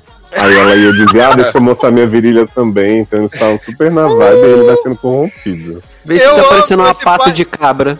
Esse carneiro. plot da calça batom, olha. Que é maravilhoso, né? Porque ele bota uma, uma meia, um negócio fica com a rolona lá no, no concurso da Islândia. E é maravilhoso que eles despencam, né? Que ele fica despenca. Sim. Cara, ele primeiro ele sai, vo- ele sai correndo no meio da plateia, esfregando o, o pau nos Sim. outros. Aí a menina olha, ele é meu mesmo, é meu mesmo, esse tamanho. Ele chega, aí ele, é, aí ele é suspenso, cara, no palco com uma asa de anjo. Daqui a pouco esse homem despenca de cima, cara, muito bom. O Cai de melhor cara no chão. é que não bastasse essas performances deles serem sempre maravilhosas, né? Com as coisas acontecendo no caso dos elfos, a legenda maravilhosa que transforma Trouble in the Night em apuros na noitada. Eu tava Exato. morrendo. Apuros na noitada. E aí é maravilhoso porque chega o, o dia lá da semifinal, né? Que eles vão se apresentar. E aí tem aquele, aquele cara que tava fazendo o narrador, ele é apresentador, né? Howard Stern, Sim, coisa assim, sim. né? Ele, é apresentador na, na Inglaterra. E aí eles falam assim, gente, vem aí a Islândia, né? Mas a gente não espera nada deles, porque até agora foi só chacota, né? Foi só dedo no cu e gritaria. e aí quando começa, né? E, não, aí ela, ela, ela tá com a roupinha, né? E tal, que eles fizeram as pazes e tal. Aí ele fala assim, ah, fiz essa Sharp pra você. Ela, ah, mas essa Sharp é muito grande, não sei o que. Ele é bom porque o palco é gigante. Vai ficar show, vai ser maravilhoso. E aí ela vai, aí ele começa, né? Ela começa a cantar. E aí ele vem, e aí, gente, o, o- o narrador falando assim: Menino, né, que tá sendo bom esse negócio? Tô impressionado. E aí, né, ele vindo na, na rodinha do hamster lá, cantando não sei o quê. Aí ele sai, aí entra no refrão, todo mundo feliz. Fala, caraca, que isso? Momento de glória, né? O pessoal lá no, na Islândia, né, Percy Brosnan, Sim, o pai vendo, dele super orgulhoso. super orgulhoso, falou, caraca, agora deu Ah. tudo certo, agora vai. E aí começa a segunda parte o da prefeito música. lá desesperado, né? O homem desesperado, né, o, o padrasto de outros desesperado. Sim. E a- aquela gordinha que parece a Cia. A, a Cia islandesa, toda feliz, né? Tomando champanhe, não sei o quê. Aí ele vem, sobe na rodinha do hamster, aí tem aquele verso lá de que deixou ele de ponta cabeça, né? Ele tá de ponta cabeça. Aí ela tá lá cantando, não sei o quê. Aí esse homem fazendo, andando na roda do hamster. Aí o narrador, mas é, o, o, o- a Scarpe, e aí de repente essa mulher garra na roda do hamster e vem sendo.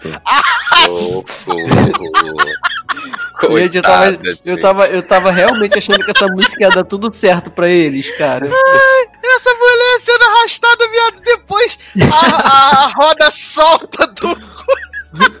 E sai, e público, sai cara. plateia dentro. Olha. E ele termina a música ainda. né? Sim, né? Porque ainda tá Ai. tocando a música, né? Ela, ela fala: ainda estão tocando nossa música, ainda dá pra gente continuar. E esses homens tudo estrupiado, Gente. tudo sujo lá fazendo. E aí, quando acaba, né, o Lázaro fica putíssimo. Ele fala: É, porque era o meu sonho, a gente não tem chance, tô cansado de ser uma piada. E ela tá falando: Vamos ficar aqui, vamos ver as notas, não sei o que e Eu tal. achei muito indelicado da plateia não aplaudir no fim da música. Não, Não é, inclusive. menino, foram só aplaudir cinco minutos depois, né? É, pra- e é. cinco minutos depois de um cara ficar rindo sozinho, igual um palhaço, né? Exato. Uhum. Exato.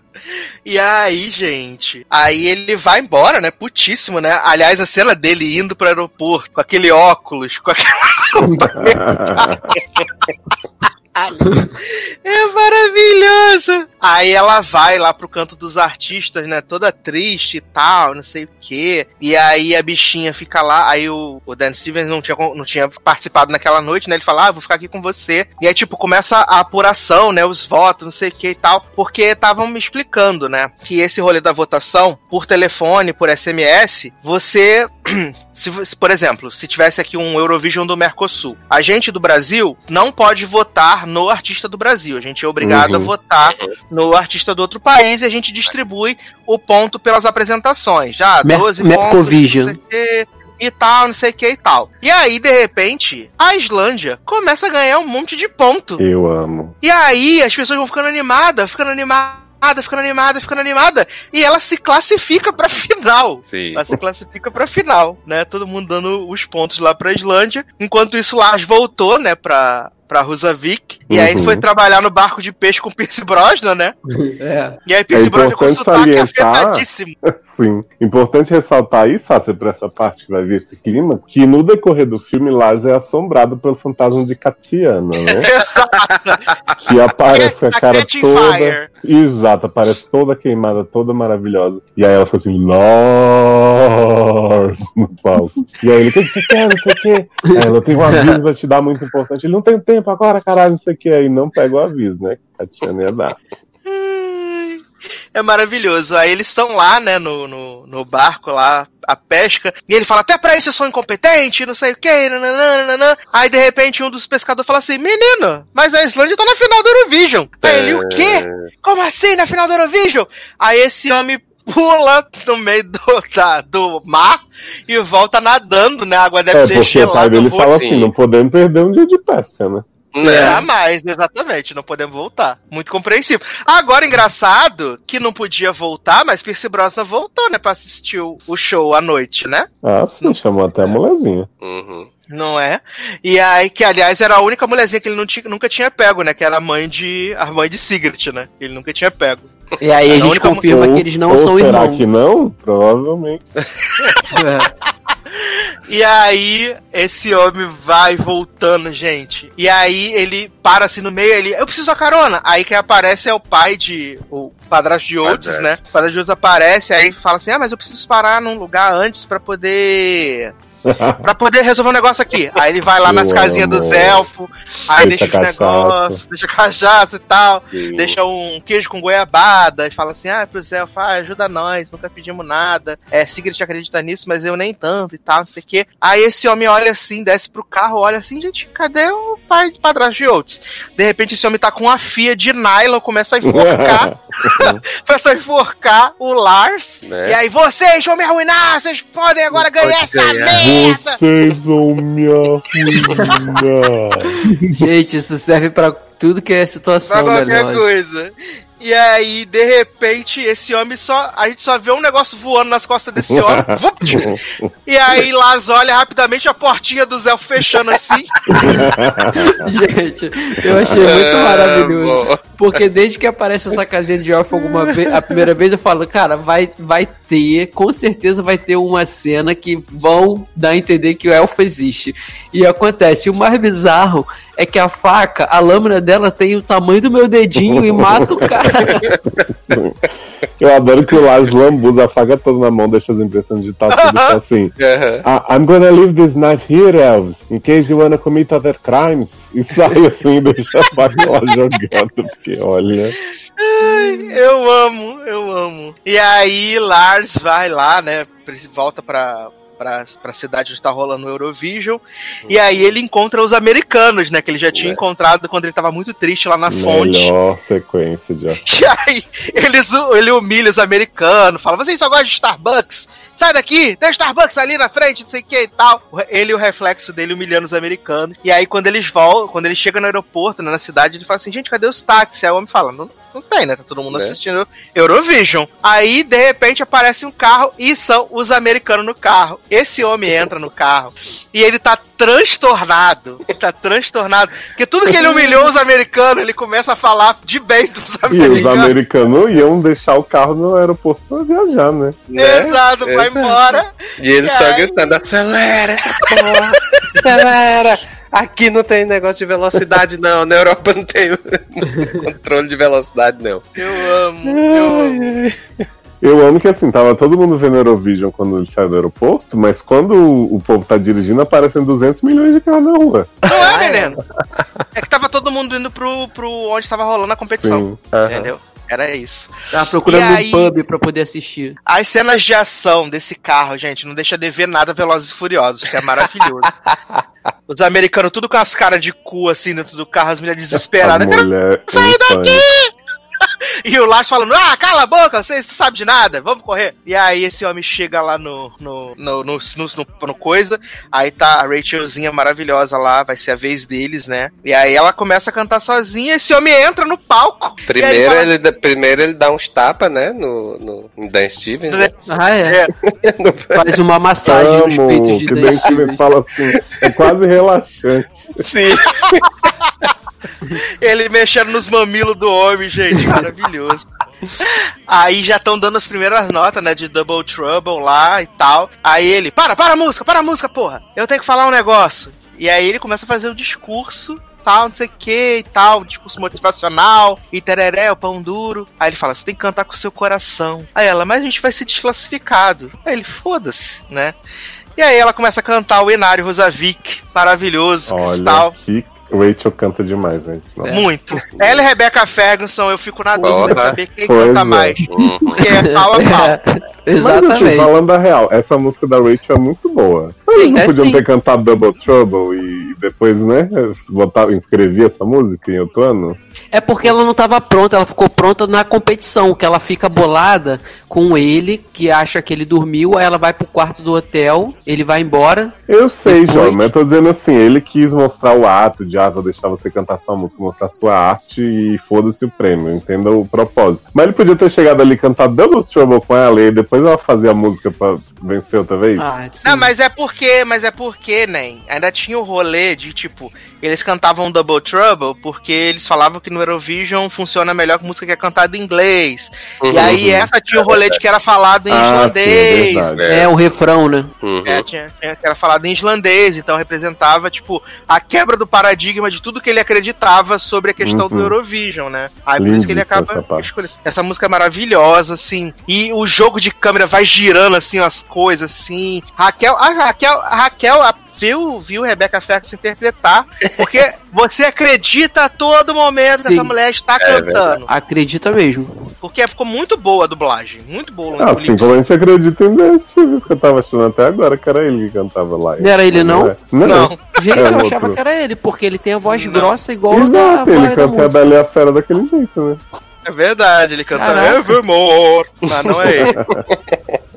mas não é ele. E quem canta a música é a menina, né? My Marian, que é uma, uma artista islandesa, aliás. Sigam ela no, no. Spotify, que ela é show. Ô, Sassi, acabei não falando que eu fiz toda a contextualização, mas depois que os elfos matam o, o Mega Evil, padrasto de Otis, Ah. Tatiana aparece e fala: Ah, eu tenho que contar um negócio, menino.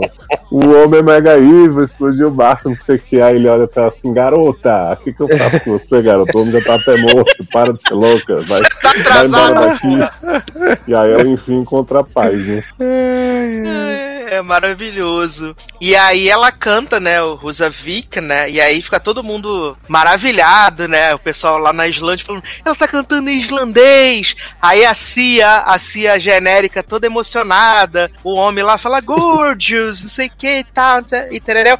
E até Dan Stevens, né, quando ela dá a nota sinistra lá que ninguém nunca tinha conseguido Uhum. fazer, né? Ele fica, "Ah, não acredito! Faz a melody, né? Exato! Ensina a cultura pra esse povo no final da música. E aí, eles obviamente são desclassificados, né? Mas eles voltam pra cidade como grandes ídolos, né? Fica todo mundo esperando pra receber eles na cidade e tal, não sei o quê.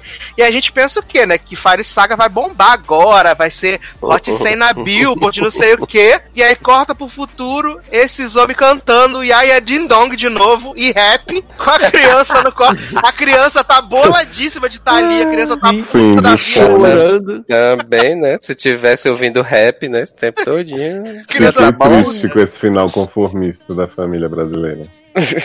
Exatamente. Eles foram a sensação do Eurovision e não, não deram nada adiante. Terminaram Pois como? é. É. E A a gente nem vê quem ganha, né? Mas o, o Dan fala, com certeza você é eu, e a gente acredita, né?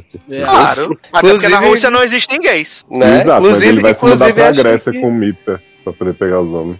né? Eu achei que, que Dan ia ficar com aquele produtor lá, aquele Eu Sim, também. eu do também. ensaio, no final das contas. Mas às vezes ele vai ficar com ele e Mitra Vai vai ser ser. só o. No Eurovision 2, né? Na versão rated.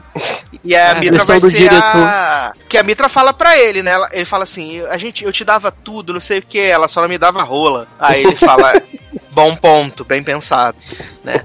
E aí eu acho que quando ela aceita ali a parceria no final, tipo, ele vai ficar com o produtor, mas também, né, vai dar um... E ele tem Um zero por... ele tem 100% de certeza que não existe gays na Rússia, né? Na Rússia, exato. Uhum. Fala, menina, você tá falando esse negócio de verdade, na Rússia não tem esse negócio não, hein? É. Putin não, Putin não aprovou. Eu, me respeita. Ai, gente, mas assim, eu fui esperando zero desse filme, mas Eu mesmo. me Nossa.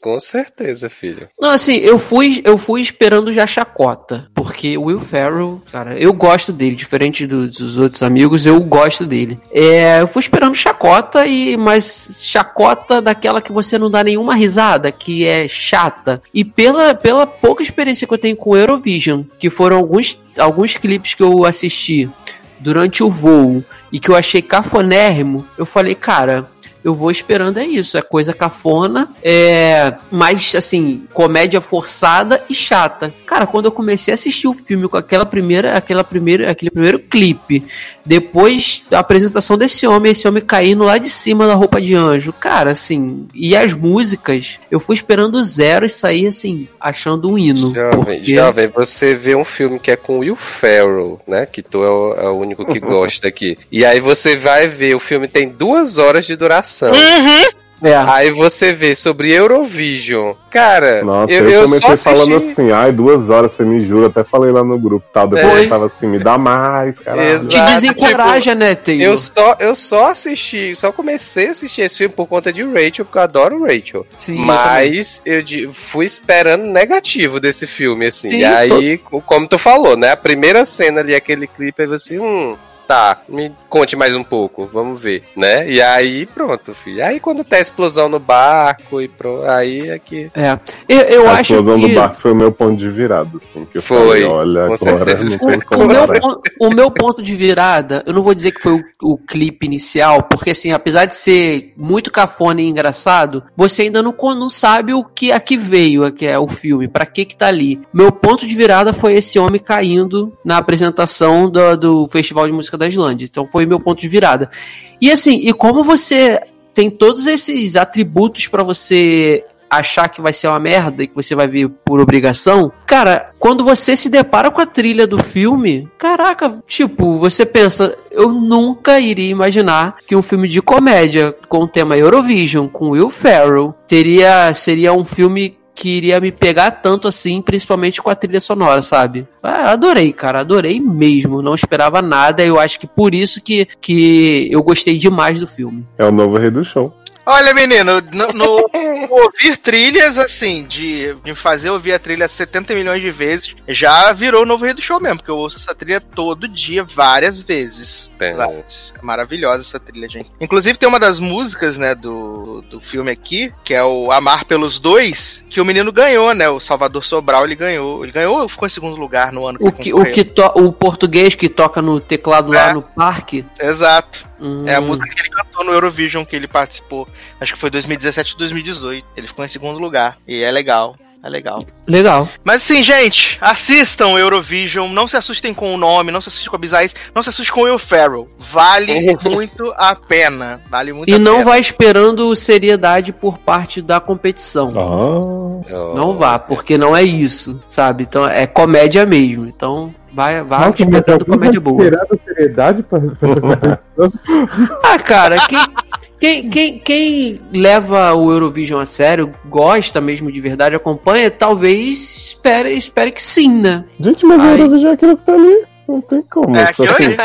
Gente, eu gosto de roupa nova, não posso julgar nada que é cafona, eu amo. Mas assim, dizer que é sério, que é emocionante apenas. Não, pode ser. Tem música muito boa do Eurovision, sabe? Tipo, tem Sim. países que se você ouvir só a música, não ver a apresentação, você acha incrível. Mas que tem esse fator da cafonice presente, tem, você não pode negar. É verdade. E Eurovision. Eu vou assistir. Me E Eurovision eu vou ver. É o mínimo que a gente espera, né, Anjo? Não. A gente espera, né? Estamos aqui cinco horas aqui o falando programa filme. todo pra isso. Né? Meu Exato. Deus, eu acompanhei tudo aqui. Vou... Agora eu fiquei curioso, vou assistir. Depois eu Ah, conto vai- o que eu achei. Vale dizer que a ABBA ganhou o Eurovision, né, com Waterloo. Né, menino? A Celine, Celine Dion, Dion. ganhou. E a gente ainda teve entre os concorrentes do Eurovision que não ganharam, mas se participaram. A gente teve Lara Fabian, a gente Ó. teve Tatu, representando a Rússia, tá? aí. Várias pessoas. E teve até brasileiro representando outros países no Eurovision também. Quem? O Brasil, representando o Brasil, o quê?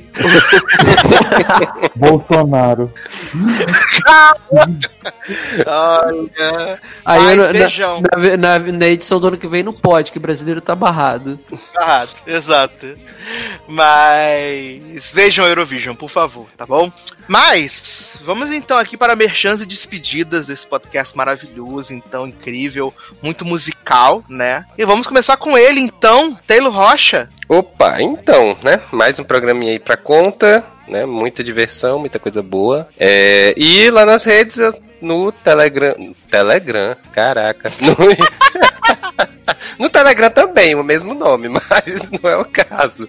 No Instagram e no Twitter, como Taylor Rocha, sigam lá, né? Que a gente tá sempre dando uma prévia do que é que a gente tá vendo, né? Pra poder comentar aqui, né? Então vocês já têm uma ideia do que vem pelo programa. Exatamente, exatamente. E você, Leandro Chaves? Então, gente, eu queria agradecer e mais um.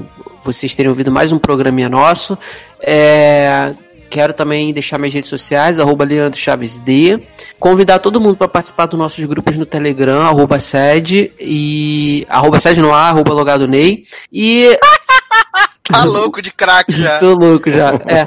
E, Tá, cara, própria assim, Keila. eu, eu, eu vou continuar sempre reforçando esse convite do Telegram, porque na semana da, da gravação desse podcast, a gente entrou muita gente nova no grupo, muito ouvinte novo que não fazia parte, e já entraram, assim, interagindo bem, conversando legal, e isso é muito maneiro, cara. A gente gosta pra caramba disso, de saber, de conhecer você, porque assim, a gente, todo mundo que tá no grupo já é ouvinte nosso há muito tempo e a gente já conhece há muito tempo. Então, às vezes tem, tem ouvinte também que já ouve a gente por muito tempo, mas nunca comentou, ou então nunca é, teve uma interação com a gente no Twitter ou algo assim, então a gente não conhece. E quando entra no grupo e a gente passa a conhecer, isso é muito legal, sabe? Isso assim, agrega muito pra gente, dá, dá muito mais vontade da gente continuar fazendo, apesar dos perrengues que a gente passa. Então, por favor, se você tiver vontade, tiver interesse, participa lá com a gente, que você é muito bem-vindo e muito bem-vinda, tá bom? Um beijão e até a próxima. Tudo bem. Menino Felipe, merchans e despedidas? Ah, eu quero agradecer a participação mais uma vez. É, meu Twitter e Instagram é Felipe Gonçalves, com o V mudo. Desde a minha última participação eu ganhei 100 mil seguidores, então Ó, ajuda lá pra. Maior apreciador de vinhos do Brasil. Ah, é? Nossa, nem fale. Tô aqui tomando um vinho. Menino, esse, vocês já viram esse menino no TikTok da empresa? Não é, menino? Menino, o que, que a Olha. gente não faz pra ser efetivado, né? Um mero estagiário. Ai, ai. Mas é bom, porque eu já eu tô aqui com, com a geladeira, eu já tenho uns 10 vinhos aqui já. Se não for efetivado, pelo menos bêbado fica, né? Pois é, a gente tem que ganhar a mimos, gente. pelo menos. Patrocina a gente. Ah, eu tenho cupom, pode, pode, pode falar? Fica à vontade, anjo. Fica à Ó, vontade. o cupom, pra, ó, o cupom de 30 reais off nas compras a partir de 100 reais. Exclusivo pra É, mim. a, é, primeira compra você ganha 30%, ou 30 reais de desconto nas Olha compras aí. a partir de 100 reais. No site da Evino, eu não falei empresa, ó, Evino. Vai lá, aproveita, tem muito kit pra você curtir em casa, já que você não pode sair, você fica bêbado em casa, né? Deixa Mas qual é o mais cupom, leve. menino, que a pessoa coloca lá, conta pra gente. Nossa, é Luiz Felipe, Luiz com Z, Felipe tudo junto, Felipe com E, não é com I. Vai lá e Ai, aproveita. gente, muito complicado. Felipe Coé, Elipe. É Luiz. Pelo amor de Deus, gente. Tá fácil. Vai lá porque eu ganho, eu ganho, eu ganho presente se, eu- se o meu cupom for mais usado. Ó, então. Envino, patrocina a gente, faz merchan com a gente que a gente também tá precisando e a gente gosta. Olha aí, já que, você, É. já que você não pode sair pra rua pra se embriagar, se embriaga em casa. Exato. Exatamente. E, me dê- e- e eu ganho presente. Patrocina Ah, é. aí que eu faço um vídeo tomando um banho numa banheira cheia de vinho. Muito sensual. Isso é uma coisa que eu pagaria pra assistir. Eu também. Ai, ai. Amei. Aproveita, aproveita aí, Zanão, então, e dá seu, seus merchan. Ai, gente, então, me segue lá no Twitter, no Instagram, é, arroba Kunzanon, pra gente falar umas besteiras, pra vocês verem falar, ou compartilhar coisa de Pokémon, de K-pop, ou falar da série ruim, que eu só reclamo mesmo. E é isso, beijo. E quem sabe um vídeo de uma banheira de vinho. Adoro! Adoro. Aí já podemos criar uma hashtag e subir, hein? Zanon e Evino na banheira de, de vinho. Meu Deus do céu. Zan- Zanon ao vinho. Zanolvi, gosto, Claro. gosto Vai do ter, que ter, Zanolvi. o- vai ter que ter o nome da empresa pra eles verem a gente. Marca a roupa. Marca a vivo. roupa.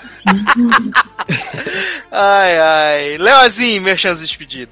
Gente, me sigam no Instagram. Eu tô muito precisado de não ficar sem o meu rastro pra cima. Então, T-H-E Leózio. Vocês vão lá. Tem foto minha da minha gata, né? Pra poder aumentar o público. E lá no. Exato.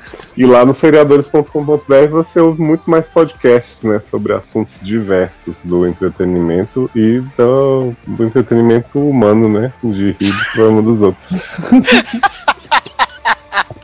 Ai, eu amo. Lembrando aqui, então, de agradecer a todos vocês que têm comentado nas últimas edições. Muito obrigado. Continue comentando.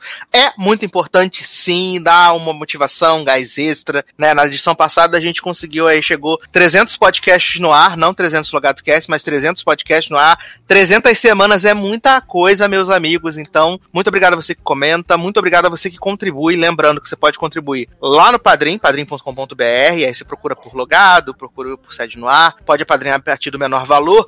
Ou também, se você é jovem, se você é moderno, no PicPay, aí você procura por logado. Lembrando que tem dois Gs também. É, ou seriadores, ou Eric Smalltalk. E aí você ajuda a gente a continuar fazendo mais e mais e mais e mais mais podcasts, tá bom? Então, é isso, meus queridos. Um grande abraço, até a próxima e tchau. Bye!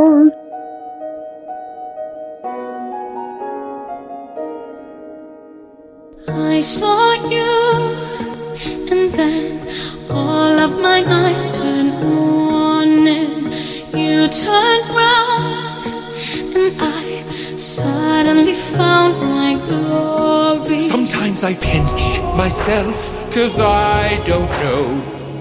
Am I dreaming now? I wanna stop the clocks and hold you close, but I don't know how.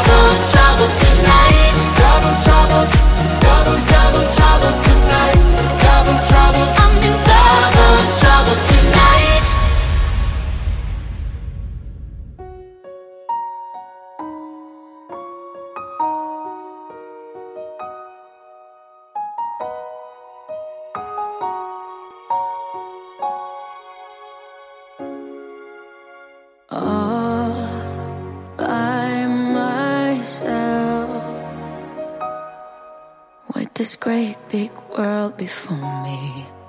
but it's all for someone else. I've tried and tried again to let you know just where my heart is, to tell the truth and not pretend. All I needed was to get away, meant to stay. Where the mountains sing through the screams of seagulls, where the whales can live, cause they're gentle people